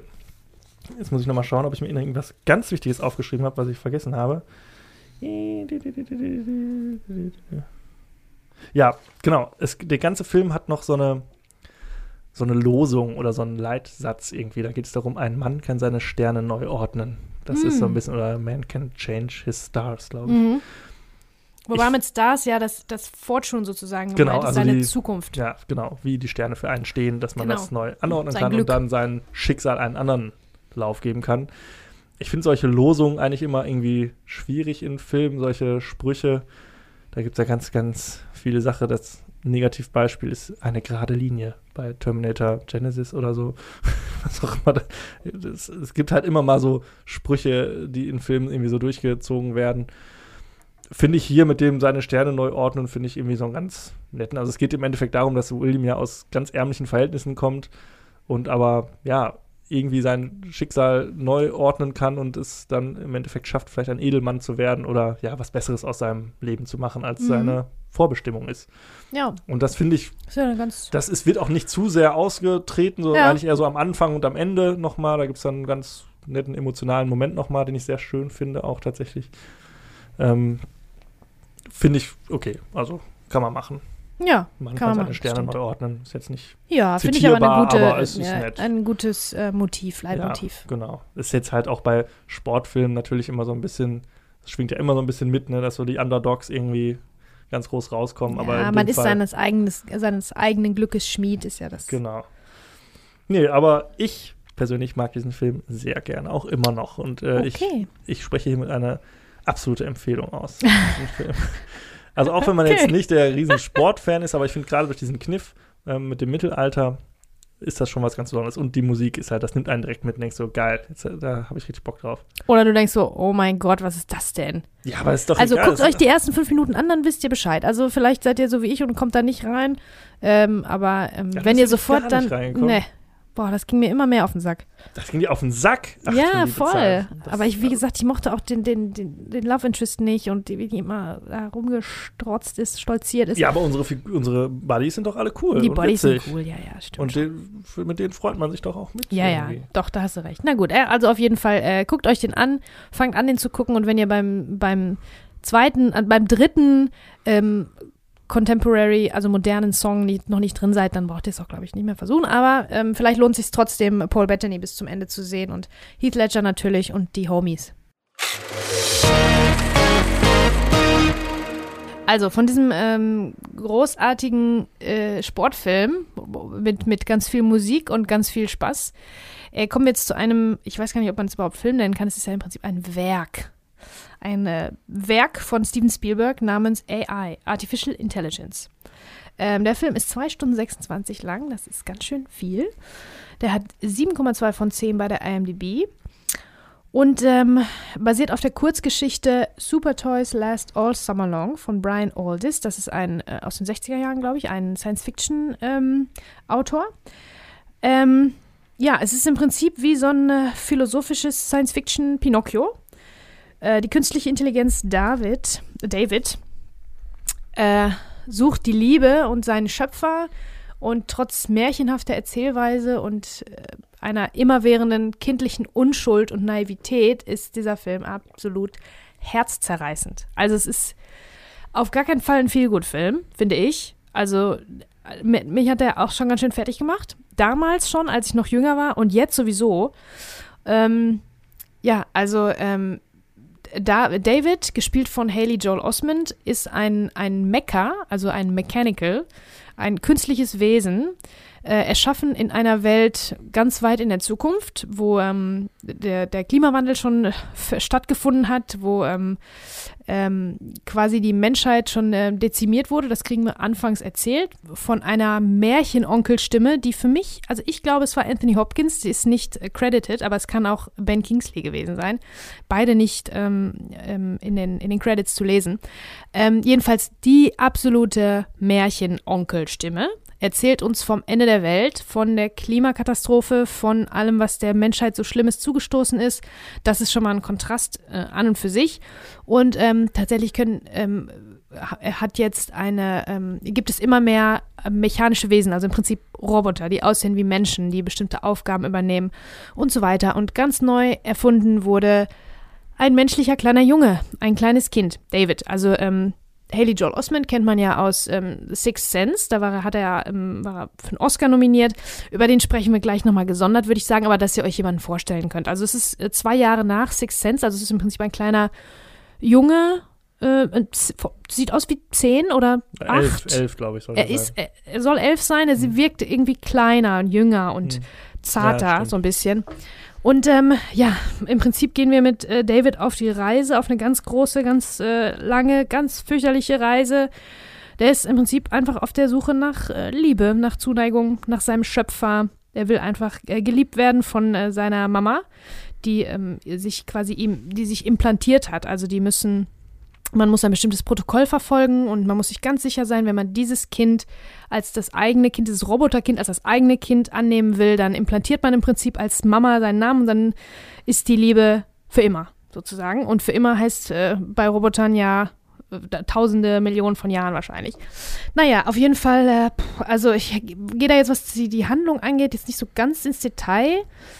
Ähm, ja, es ist halt eine klassische Heldenreise, die aber leider kein, kein besonders schönes Ende findet und auch überhaupt nicht so richtig äh, positive Sachen für David parat hält. Also das ist einfach ja, das Verlangen nach, nach, ähm, nach dem Nicht-Alleine-Sein ist natürlich der absolut, der menschliche Zustand. Und der menschliche Zustand, die Human Condition, sagt man, das würde man wörtlich übersetzen menschlicher Zustand, ist auch das Thema von diesem Film eigentlich, wie bei ganz, ganz vielen ähm, Science-Fiction-Film, was macht den Mensch zum Menschen? Und wenn der kleine Junge, der kein Mensch ist, sich sehnt nach etwas, also eine Sehnsucht empfindet und äh, überhaupt etwas empfindet, dann ist er ja per Definition eigentlich schon menschlich, weil das ist was absolut menschliches, auch die Suche nach Liebe, nach Zuneigung, nach dem Nicht-Alleine-Sein. Und ähm, ja, also es wird alles ein bisschen gespickt mit märchenhaften Elementen, sowohl in der Musik als auch in dem Set-Design. Immer wieder kommen äh, wirklich Motive auch aus Pinocchio vor. Und ähm, ja, das ist eine Geschichte, die wurde ganz lange entwickelt von Stanley Kubrick. Der hat 20 Jahre daran gearbeitet und hat das im Prinzip an äh, Steven Spielberg weitergereicht. Und äh, das ist im Prinzip dann das Werk von zwei großen Regisseuren, kann man sagen, weil Steven Spielberg hat den Film gemacht ähm, äh, und wollte Stanley Kubricks Wisch Wünschen auch gerecht werden. Und deswegen die Kritik, die es daran gibt, ist, dass das ein bisschen un unsortiert un, ähm, ist und un. Es ist weder ein Spielberg-Film noch ein Kubrick-Film. Genau. Ja. Äh, so ein bisschen unausgeglichen, so im Ganzen, von der Tonalität auch her und so. Naja, aber äh, eins nach dem anderen. Jetzt habe ich natürlich schon ganz schön viel erzählt. Also, über Haley Joel Osment müssen wir, glaube ich, sprechen. Der ist ja der Kinderstar schlechthin. Äh, der ist von gewesen. 1988. Ist ja nicht so alt wie der du dann. Ich, ja. Ja, so alt, also im, im, im weitesten Sinne in unserem Alter ist er jetzt. Hm. War damals ein kleiner Junge. Ähm, begnadet auf jeden Fall in The Sixth Sense und auch in Forrest Gump hat er eine kleine, ganz kleine Rolle gehabt. Und ja, es ist halt das Phänomen Kinderstar, ne? Also das, da, irgendwann ist es dann ruhiger um ihn geworden, da hat er auch ähm, Synchronsprecherrollen mehr angenommen. Ich glaube, jetzt in den letzten Jahren ähm, nimmt er mal wieder mehr, ähm, ähm mehr Teil Projekte am, an. am. Ähm, beim Glücksprinzip hat er auch mitgespielt, den wollte ich ja eigentlich auch, davon wollte ich auch erzählen dieses Jahr schon, aber den habe ich auch nirgendwo gefunden. Ähm, jetzt neuerdings bei äh, Goliath, Goliath, Mhm. Goliath, Goliath, so. Ja. Goliath. Ähm, die, das ist eine Serie, die gibt es bei Prime und äh, dann hat er noch mitgespielt bei The Kominsky Method, bei The Boys. The Boys. Ich glaube auch nur zwei, drei genau, Folgen so, zwei, drei ja. Folgen. Äh, Future Man und Oasis. Und da hat er einen Gastauftritt in einer von den neuen Akt X-Staffeln. Hm. Die sind ja ein bisschen bei mir so Ach, außen, außen da vor. machen wir also einen Unterschied. Da Ja, habe ich leider nicht alle Gastauftritte so abgespeichert wie die F- Folgen aus den Jetzt 90er haben wir Jahren. Jetzt haben wir dich. Ja, hat er mich erwischt. Ähm, auch, ähm, ich weiß nicht, ob das überhaupt hier hingehört, aber äh, der ist tatsächlich, ähm, 2006 hatte er einen Autounfall und zwar ein DUI, ein sogenanntes, also äh, Driving Under the Influence, ähm, und musste danach zu den anonymen Alkoholikern. Zu dem Zeitpunkt war er 18. Also mit 18 im Prinzip hat er alkoholisiert einen Unfall gebaut, was dazu geführt hat, dass er in Therapie musste, was ihm hoffentlich und ganz sicher geholfen hat. Ähm, nur das, ähm, nur mal so am Rande, Phänomen Kinderstar halt, ne? Und der ist wirklich in diesem Film so gut, der trägt auf seinen kleinen, schmalen, zwölfjährigen Schultern zweieinhalb Stunden von diesem Werk, also der ist wirklich in jeder Szene, es gibt nicht keine Szene ohne den. Und der macht das echt wahnsinnig gut, wo ich mir dann aber denke, boah, so ein kleiner Junge, mich hat der Film tierisch mitgenommen, damals schon, wie gesagt. Wie kann denn so ein Zwölfjähriger da Teil davon sein, das Spielen, aber ich weiß nicht, Kinder, Kinder haben ja auch Kinderdarsteller, haben ja auch andere, andere Wege ähm, zu spielen. Die spielen nicht wie Schauspieler, sondern wie Kinder spielen, so Vater, Mutter, Kind mäßig. Vielleicht ähm, lassen sie das auch nicht so nah an sich ran, aber da habe ich schon gedacht, boah, das macht einen ganz schön fertig machen. Bei The Sixth Sense ja auch. So dunkle Themen, die er da äh, bespielt hat, wo ich dann denke, wow, hoffentlich bleibt da nicht irgendwie was hängen. Keine Ahnung, das wäre jetzt äh, küchenpsychologisch gesagt. Aber ähm, ja, also auf jeden Fall freue ich mich sehr. Schade, dass es ruhiger um ihn wurde dann, aufgrund von diesem ähm, ähm, DUI auch und so. Ähm, aber auch so, glaube ich, hat er sich äh, wahrscheinlich entschlossen, mal ein bisschen was für sich zu machen, weil er war ja, äh, muss man sich auch mal vorstellen, mit zehn Jahren so berühmt zu sein, dass einen jeder erkennt. Ähm, ja, und deswegen ist es ruhiger um ihn geworden und deswegen, und ich freue mich aber, dass in letzter Zeit der mal wieder ein bisschen mehr zu sehen ist. Er sieht so anders aus, das ist auch echt witzig. Der ist so ein bisschen, ähm, der ist nicht mehr so, so, so zart, sondern ist ein bisschen stämmiger und ganz lange Haare und langen Bart und so. Der sieht ganz cool aus. Ähm, müsst ihr mal gucken. Und auch witzig zu wissen, für dich vielleicht, ich weiß nicht. Ähm, ursprünglich sollte Harry Potter von Steven Spielberg gemacht werden. Mit ihm in der Hauptrolle als Harry Potter. Wusstest du das? Nee. Kannst du dir das vorstellen? Nee, Nee? null. Aber ist der, Aber ich meine, der ist doch Steven Amerikaner, ne? Ja. Ja, ah ja, ich, das ist natürlich. Dann genau, hätte er ich einen Akzent spielen müssen. Ich meine, äh, die Autorin Joanne K. Rowling hat sich, als sie die Rechte verkauft hat, zusichern lassen, dass ausschließlich britische Schauspieler in, also auch britische Rollen spielen. Ah, ehrlich? Hm. Ah ich ja, meine, da okay. war sowas, was ja auch gut war fürs britische Kino auf jeden Fall. Also sind ja auch super Schauspieler dabei. Ja, unbedingt. Klar. Aber da kommen wir noch zu. Also, genau. ähm, also auch hier gibt es das, dieses Theme Stated, also dass in den ersten paar Minuten das Thema klar wird. Und zwar ist es direkt in der ersten Szene eigentlich, ne? In der ersten Szene, in der ersten Dialogszene ist, glaube ich, sogar der erste Satz, was ist die Liebe? So. Und äh, das habe ich dann äh, für mich so als das absolute Leitmotiv, den Leitsatz dieses ganzen Films verstanden. Was ist die Liebe? Und äh, aber davon ausgehen auch, was macht den Mensch zum Menschen, dieses Science-Fiction-Motiv, ne? Ähm, können äh, Roboter Liebe fühlen und so weiter. Das ist ja so ein großes äh, Konstrukt an Fragen. Und ja, wie fandest du den denn? Ich finde ihn kacke. Oh, wirklich? Ganz ja, kacke? Ich mag den gar nicht. Den, Wieso? Was stört dich? Also ich finde, was, was will der eigentlich erzählen? Also, ja, was ist Liebe? Was, in dem Fall, in dem Fall des Films ist es scheinbar Besessenheit, einprogrammierte Besessenheit. Ähm, was macht den Menschen aus? Also da guckt euch lieber Blade Runner oder Ghost in the Shell an. Also da ist der Film auch nicht richtig. Ich finde den total unfokussiert irgendwie. Der ist ja auch so ein Mhm. bisschen in zwei Filme aufgeteilt eigentlich. Also Ja, es gibt ja. eine erste, die zweite Hälfte finde ich furchtbar. Ich finde das Ende himmelschreiend. Mhm. furchtbar. Und also ich, ich mag den gar nicht. Also von vorne bis Mhm. hinten nicht. Ich finde den, weiß nicht, gehen wir jetzt direkt ins Detail oder wollen Also, ich jetzt weiß nicht. meine Meinung rausgehauen? Oder hast du noch irgendwas Wichtiges? Sonst können wir gerne auch direkt drüber reden. Ja, also ähm, ich habe auch ähm, tatsächlich notiert, dass da eine Unausgeglichenheit in der Tonalität auf jeden Fall Ja. herrscht. Ähm, also witzige Strecken zum Beispiel sind eher ein bisschen creepy, ein bisschen so horrorfilmartig Ja. und David ist einerseits zu menschlich und andererseits nicht menschlich genug und das macht die Identifikation dann auch schwierig. Also man kann Total, schwer total. an, also der kann das tragen, der spielt wirklich toll, das muss man schon sagen. er macht ne? einen sehr guten Job, Ähm, ja, auf jeden Fall. Aber ähm, die, es ist schwer, den bei dem zu bleiben die ganze Zeit so, ne? Ja.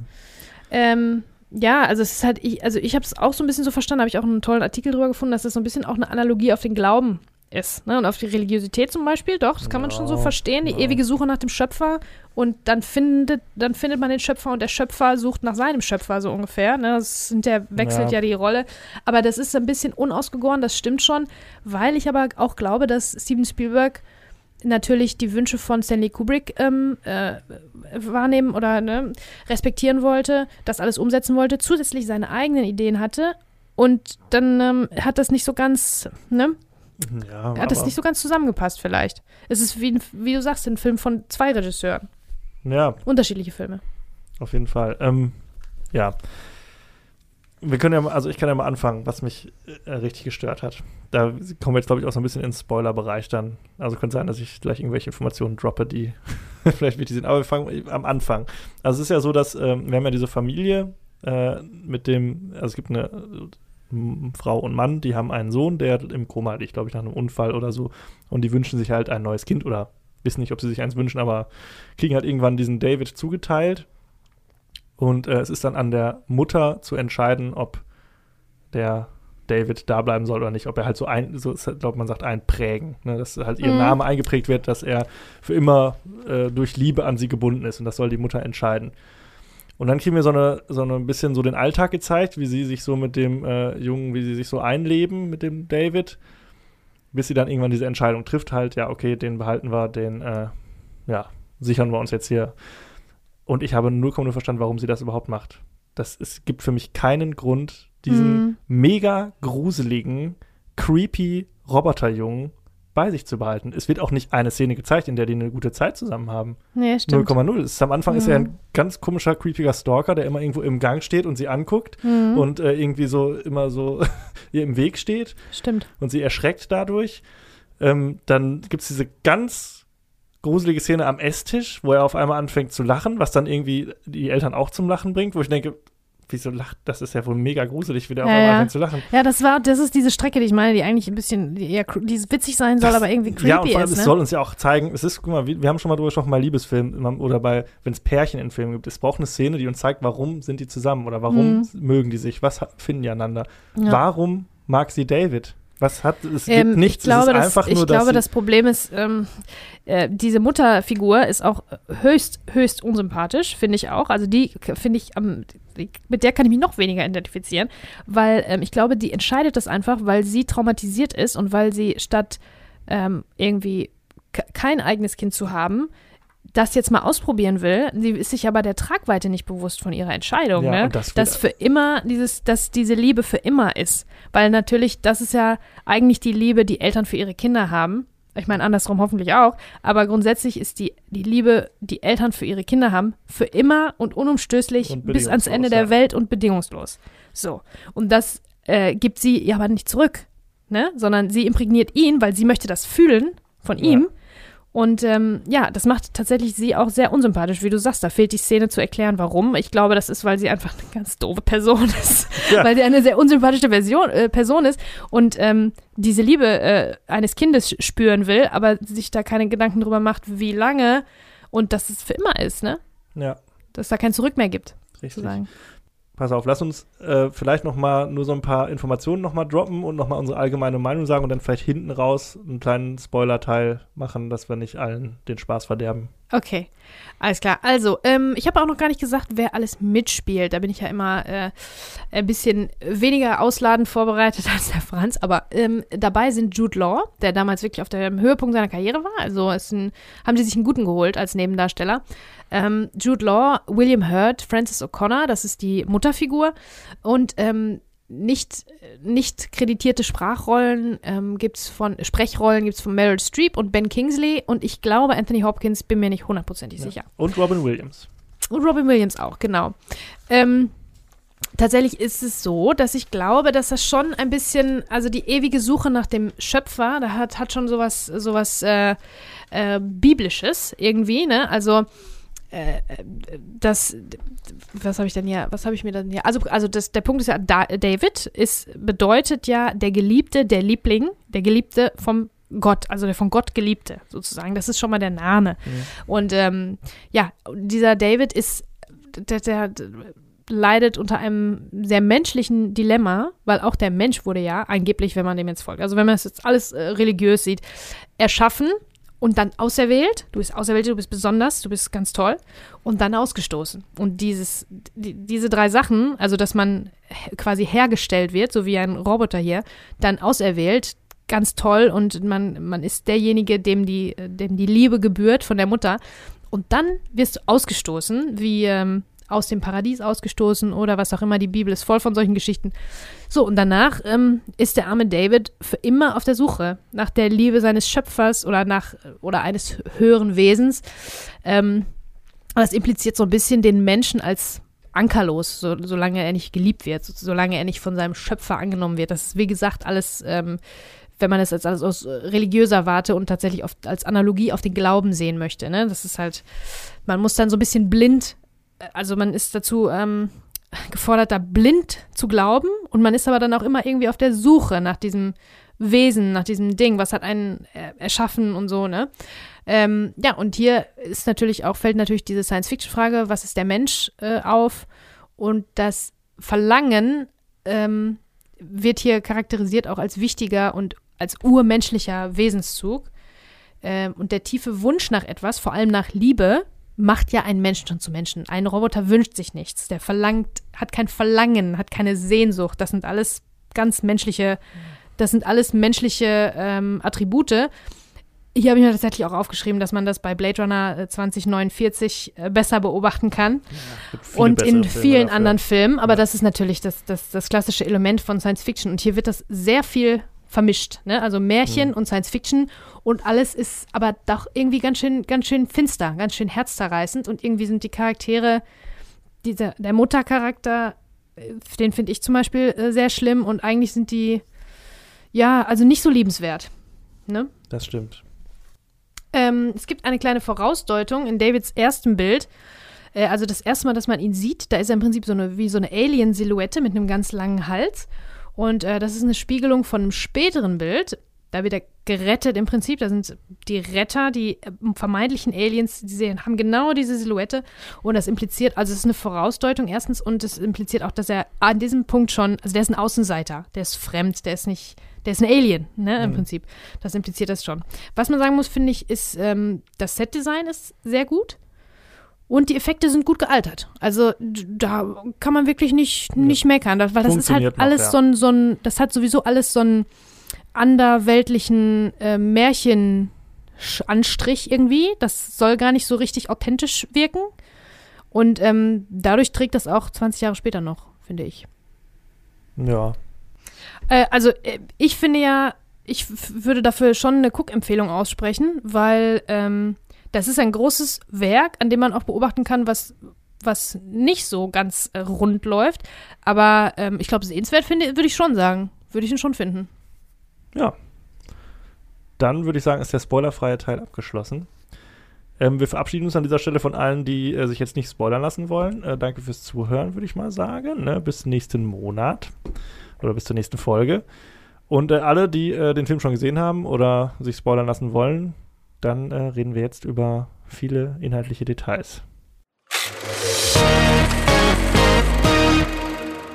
Also, äh, David wird ja irgendwann ausgesetzt. das ist ja, glaube ich, so. Also, ähm, man muss dazu sagen, die äh, Mutter hat ihn ja äh, auf sich geprägt. Das heißt, er ist ihr jetzt für ewig verfallen. Das ist auch der erste Moment, wo er dann Emotionen zeigt, wenn er sie dann das erstmal mit Mama anspricht und ihr in den Arm fällt. Dann kommt es aber, wie es kommen muss. Der verloren geglaubte echte Sohn der Familie, der im Koma liegt, äh, erwacht und äh, kommt zurück. Und der ist dann so für eine kurze Zeit des Films so unser Bösewicht, was ich auch irgendwie strange fand. Ja, das war ein bisschen falsch gewichtet. Ist er dann auch gar nicht eigentlich. Ja, so richtig nicht, aber ist schon so, ja, so, er reitet ihn so ein bisschen so in so ein paar Situationen rein. Irgendwann kommt es dann dazu, dass äh, äh, David äh, den echten Sohnemann äh, fast äh, umbringt oder fast ertränkt im Pool, indem er ihn halt irgendwie festhält und sich äh, eigentlich äh, von ihm beschützen lassen möchte. Und äh, deshalb muss David ausgesetzt werden, denn wenn man ihn zurückgeben würde, man kann ihn nicht zurückgeben, wenn er einmal programmiert ist auf äh, eine Person, dann würde er nur noch zerstört werden können, weil Mhm. man kann ihn scheinbar nicht umprogrammieren oder die Festplatte austauschen oder so. Das geht scheinbar nicht. Er muss dann einfach zerstört werden. Tja, Liebe ist für immer. Was soll ich sagen? Ja, und deshalb entscheidet sich die Mutter, pass auf, wie man das heutzutage so mit Hunden macht. Man fährt einfach zur Autobahnraststätte und stellt die da hin. Nein, macht man natürlich nicht, bitte keine Hunde abstellen. Aber sie fährt in den Wald und äh, stellt ihn da hin und sagt so, ich muss dich jetzt hier allein lassen. Und dann kommt eine ganz herzzerreißende Szene, wo er dann sagt, nein, Mama, auf gar keinen Fall, du darfst nicht gehen. Oh, und das auf, ist wirklich, ey. natürlich, ich glaube, wenn man Eltern ist, ist das äh, ganz, ganz furchtbar. Ist auch sehr mit, also sehr krass gespielt auch auf jeden Fall, also richtig gut gemacht. Und das ist so, ja, das ist dann eine sehr emotionale Szene und dann lässt sie ihn halt allein. Und dann beginnt so der zweite F Film, sag ich mal, ne, wo dann ähm, der liebe David auf die Suche nach der blauen Fee geht. Mhm. Denn, Die aus Pinocchio Die bekannt aus ist oder die Pinocchio, aus, genau. aus einem Märchen noch weil kennt. er denkt halt, okay, meine Mama hat mich verstoßen, weil ich ja kein echter Mensch bin. Mhm. Wenn ich ein echter Mensch wäre, würde sie mich auch lieben, so wie ich sie liebe. Und wenn ich ein echter, dann können, würde sie mich wieder zurücknehmen. Ja. Aber es gibt auch Stichwort, diese. ich will ein echter Junge sein. genau, ich Und, will ein ähm, echter Junge sein. Pinocchio, Blade Runner Genau. 2049. Und dann sucht er halt diese blaue Fee, von der er im Buch gehört hat, von der er nicht weiß, dass es, oder nicht weiß, dass es nur eine fiktive Figur ist. Und sucht diese blaue Fee, um halt sich zu wünschen, ich möchte ein echter Junge sein. Und das ist dann so die Quest für den zweiten Teil des Films, wo er dann von Jude Law begleitet wird. Ja, und das wird alles dann total abgefahren. Auf einmal wird das dann mit diesem äh, Thunderdome da, wo die irgendwie äh, da geschlachtet werden oder äh, Flash Fair. Flash Fair, Die wo, sich, Flash Fair. wo die Da, alten äh, Roboter zerstört Genau, werden. alte Roboter werden zerstört, irgendwie vor einem ähm, schreienden, jubelnden Publikum, Ja. Äh, von den Menschen, von echten Menschen sozusagen. Und ähm, da hängt er dann auf einmal irgendwie in einem Käfig drin und so. Und ähm, also da muss ich sagen, die Effekte, diese Roboter-Effekte, diese halbfertigen, halb kaputten Mhm. Roboter, das ist schon ganz schön, ist, ist gut cool gemacht, ja. finde ich auch ein bisschen gruselig, ehrlich gesagt. Also das, äh, Ja, die ist sind schon natürlich auch finster. so ein bisschen so Roboter-Zombies dann teilweise, wo dann Ja, so der. Kiefer fehlt und sowas. Ähm, ja, also ich finde diese ganze Thematik von wegen ähm, Liebe macht einen zum Menschen, ja, glaube ich schon, aber in diesem Fall ist es ja überhaupt keine echte Liebe. Es ist einfach eine einprogrammierte Besessenheit. Es geht ja auch nicht, es könnte ja jede Person sein. Die, es ist vollkommen egal, welchen Namen. Man muss ja seinen Namen, glaube ich, ihm dann sagen und diese äh, Wortfolge. Und dann ist er quasi darauf programmiert, einen für immer zu lieben. Und das ist ja, finde ich, also. Die Mutter. Ja, Mutter und Vater. Der ist ja dafür da, Mutter und Vater zu, äh, ne, also ja, die beiden zu lieben, quasi. Genau. Aber ist es denn wirklich Liebe? Für mich ist das einfach nur eine Besessenheit und quasi eine einprogrammierte. Ja, aber was ist denn Liebe? Jetzt kommen Ist wir es vielleicht- so. ist Jetzt Liebe ist ja hier vielleicht natürlich Definitionsfrage, ja. Genau. Und dann, aber ich finde, das beantwortet dann auch nicht, oder das macht ihn auch nicht menschlich.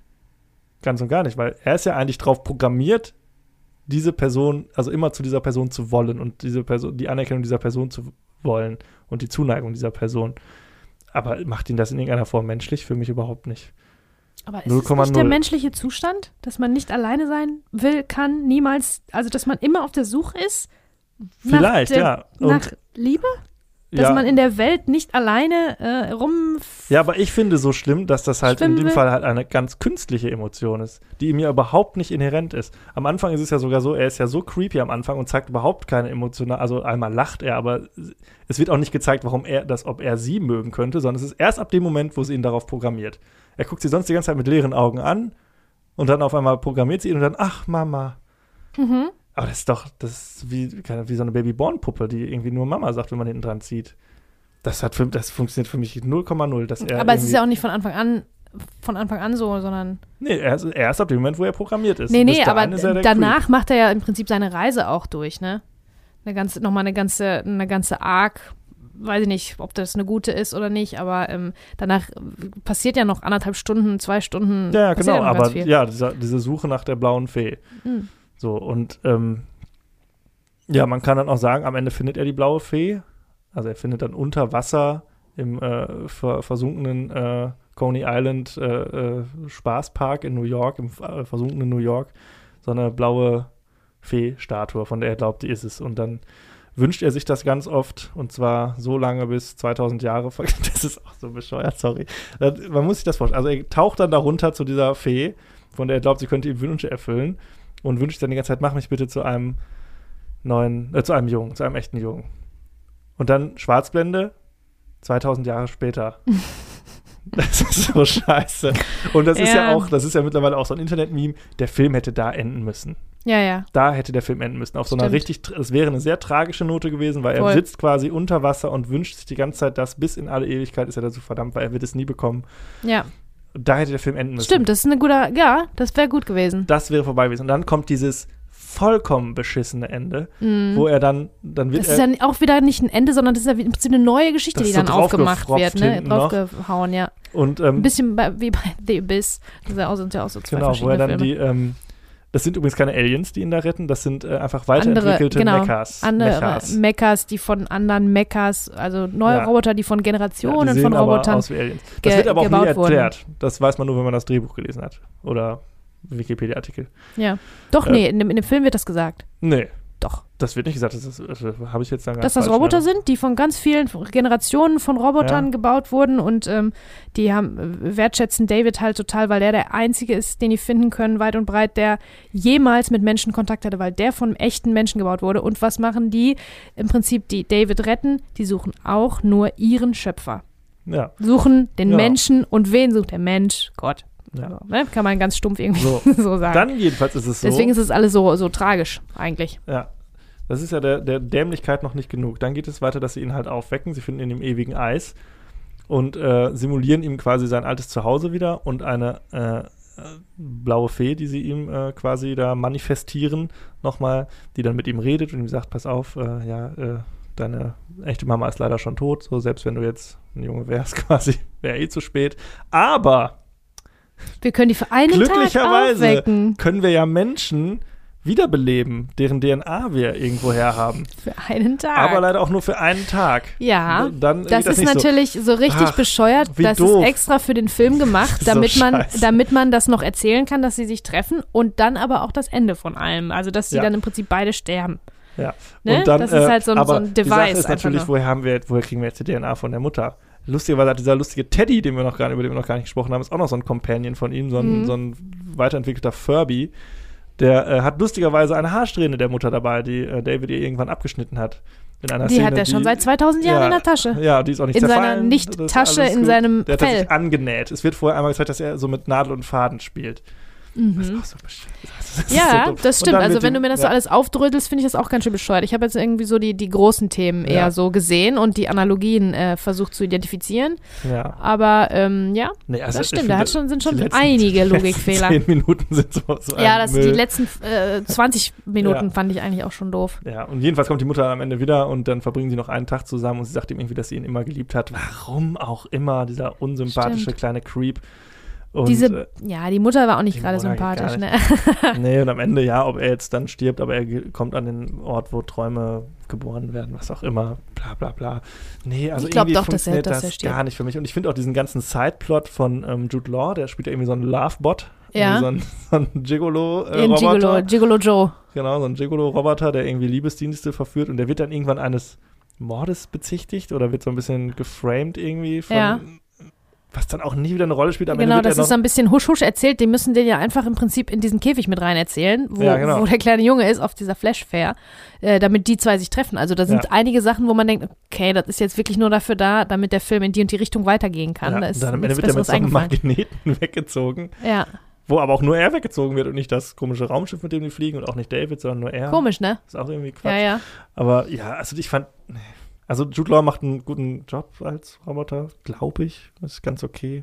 Jude Law macht einen guten Job und ich finde ja Haley Joel Osment auch. Ne? Der macht auch einen sehr guten also Job. der ich glaube, der ist der Grund, warum ich den überhaupt, warum ich den weiterempfehlen würde, weil, wie du sagst, es gibt so viele Logikfehler, aber da ist halt dieser kleine Junge. Ja, ich glaube, das ist, ist, halt, der immer ist halt der mal, kleine Junge irgendwie, ne? Das ist natürlich wirklich so ein, ja, ich glaube, wenn man selbst Kinder hat, ist das bestimmt noch mal, also habe ich auch mit Leuten schon jetzt drüber gesprochen, äh, die letzten Tage, ist das, glaube ich, noch mal was anderes, weil man natürlich die Themen ganz anders mittlerweile wahrnimmt und erlebt. Glaube ich auch hundertprozentig. Für mich hat leider, du hast gerade aufgezählt, was der so äh, an Ideen da vielleicht dem zugrunde liegen. Für mich hat er sich das sicherlich alles vorgenommen, aber er hat nichts davon geschafft, der Film. Für mich. Nee, das Also stimmt. Also es sind auf jeden Fall die Ideen, die dahinter stecken und wovon es, äh, wovon es inspiriert, wird, sind, inspiriert ist, sind schon das äh, sind gute, coole, gute und wichtige- ehrenhafte. Ich finde die Kurzgeschichte auch gut, die habe ich auch gelesen. Ah ja. Die ist auch äh, ganz cool, ganz anders, handelt von ganz anderen Dingen. Aber ähm, ja, und ich mag halt Science Fiction eigentlich im Prinzip immer. Ich denke, also bei Science Fiction Ja. kann man viel, zwar viel falsch machen, aber ich will das immer erst prinzipiell alles sehen und will auch das gerne immer alles gut finden. Ja. Aber natürlich, wenn man das dann äh, so ein bisschen Ja. genauer unter die Lupe nimmt, dass es da tausend bessere Filme gibt, ist klar. Von Ja, Steven. Spielberg selber teilweise. Auf jeden ne? Fall. Also, Also da gibt es bessere, die das viel besser ähm, ähm, zutage Was hat das fördern. eigentlich auch mit dieser ganzen globalen Erwerbungsgeschichte? Das spielt auch nie eine Rolle. Das wird am Anfang einmal gesagt, ja, Leider, die Polkappen ne? sind geschmolzen und New York ist untergegangen. Ja. Ist das dann nur einmal für den coolen Shot von einem versunkenen genau, New York? irgendwie so, Weil ja, ich glaube ist doch schon. nichts mehr irgendwie Das von, sonst, genau. Ähm, Ja. Ja, ja, nee, das Set-Design ist, ist fast, äh, fast ein bisschen, bisschen bühnenhaft. Also ich finde das äh, cool gemacht. Mhm. Das ist auch jetzt immer noch, äh, könnte immer noch so als futuristisch gelten. Oft sieht man ja in den, in den Filmen, die in der Zukunft spielen, die Zeit, in der die gemacht wurden, viel mehr Mhm. als die Zukunft, ne? Weißt du, was ich meine? Ja. Das ist da jetzt nicht so der Fall. Das finde ich schon ganz ähm, allgemeingültig. Aber ja, tatsächlich hätte es ja ein bisschen äh, die, die Grundgeschichte, dass die Polkappen geschmolzen sind, alles unter Wasser ist, hätte ja ein bisschen auch einen Einfluss nehmen Irgendwas, können auf, ja. auf, das, äh, auf das Setting und so weiter. Und das wirkt alles wie in einem, also so ein, so ein Studio-Ding. Also Ja. es ist egal, was jetzt mit der Welt da draußen Das los ist. Deswegen hätte wir das egal. auch gar nicht erzählt kriegen müssen unbedingt, ne? Also da finde ich, hat Steven Spielberg äh, ein paar Jahre später eine deutlich bessere Zukunftswelt entworfen mit Minority Report. Wo man auch schon so ein paar Anleihen sieht, so mit den Autos Der wird so. allerdings wegen der gleichen Dinge kritisiert, ne, muss man sagen. Man muss ja auch immer sagen, es ist ja jetzt alles, man kann jeden Film so zerlegen, wenn man das gerne möchte und sich an Kleinigkeiten aufhängen. Also das ist ja immer absolute Geschmackssache. Und wenn es jetzt, es gibt, wenn, es gibt Filme, die ich liebe, wo ich dann auch äh, mir die Ohren zuhalten muss, wenn man da irgendwie die ganzen kleinen Fehler raussucht. Das, das macht man natürlich nur bei Filmen, die man generell nicht so toll findet und dann fällt einem das natürlich umso mehr auf. Mhm. Von daher bin ich jetzt auch halt in so einem Rant-Modus irgendwie, aber natürlich, Ja, ich, ich nicht. Ich wollte das irgendwie alles ganz in Ordnung finden, aber du hast schon recht, natürlich. ja, ähm, ich habe jetzt auch nichts gegen den Film. Also ich, ich mag den nur irgendwie nicht und finde. Und dafür ist er auch zu lang, ne? Dafür, dass er so viele Fehler hat. Also wie gesagt, 20 Minuten weniger. ja, genau, das sind genau besser. die 20 Minuten. Dann wären wir Ja. glatt bei zwei Stunden gewesen. Und ähm, ja, es sind so viele Sachen, aber für mich funktioniert er wirklich von vorne bis hinten leider gar nicht. Also er drückt bei mir nicht die Knöpfe, die er, glaube ich, drücken möchte. Vielleicht ist es auch eine Sache, in welcher Stimmung man gerade ist. Ja, ihr Lieben, äh, vielen, vielen Dank fürs Zuhören. Auch wenn wir äh, mit dieser Folge nur mit wenigen Filmen aufwarten konnten. Aber wir haben ein kleines äh, Spiel gemacht. Ich hoffe, es hat euch gefallen. Ähm, ich hoffe, ihr hört bei der nächsten Folge auch wieder rein. Und ich sage mal, bis dann. Tschüss. Filmzeitreise.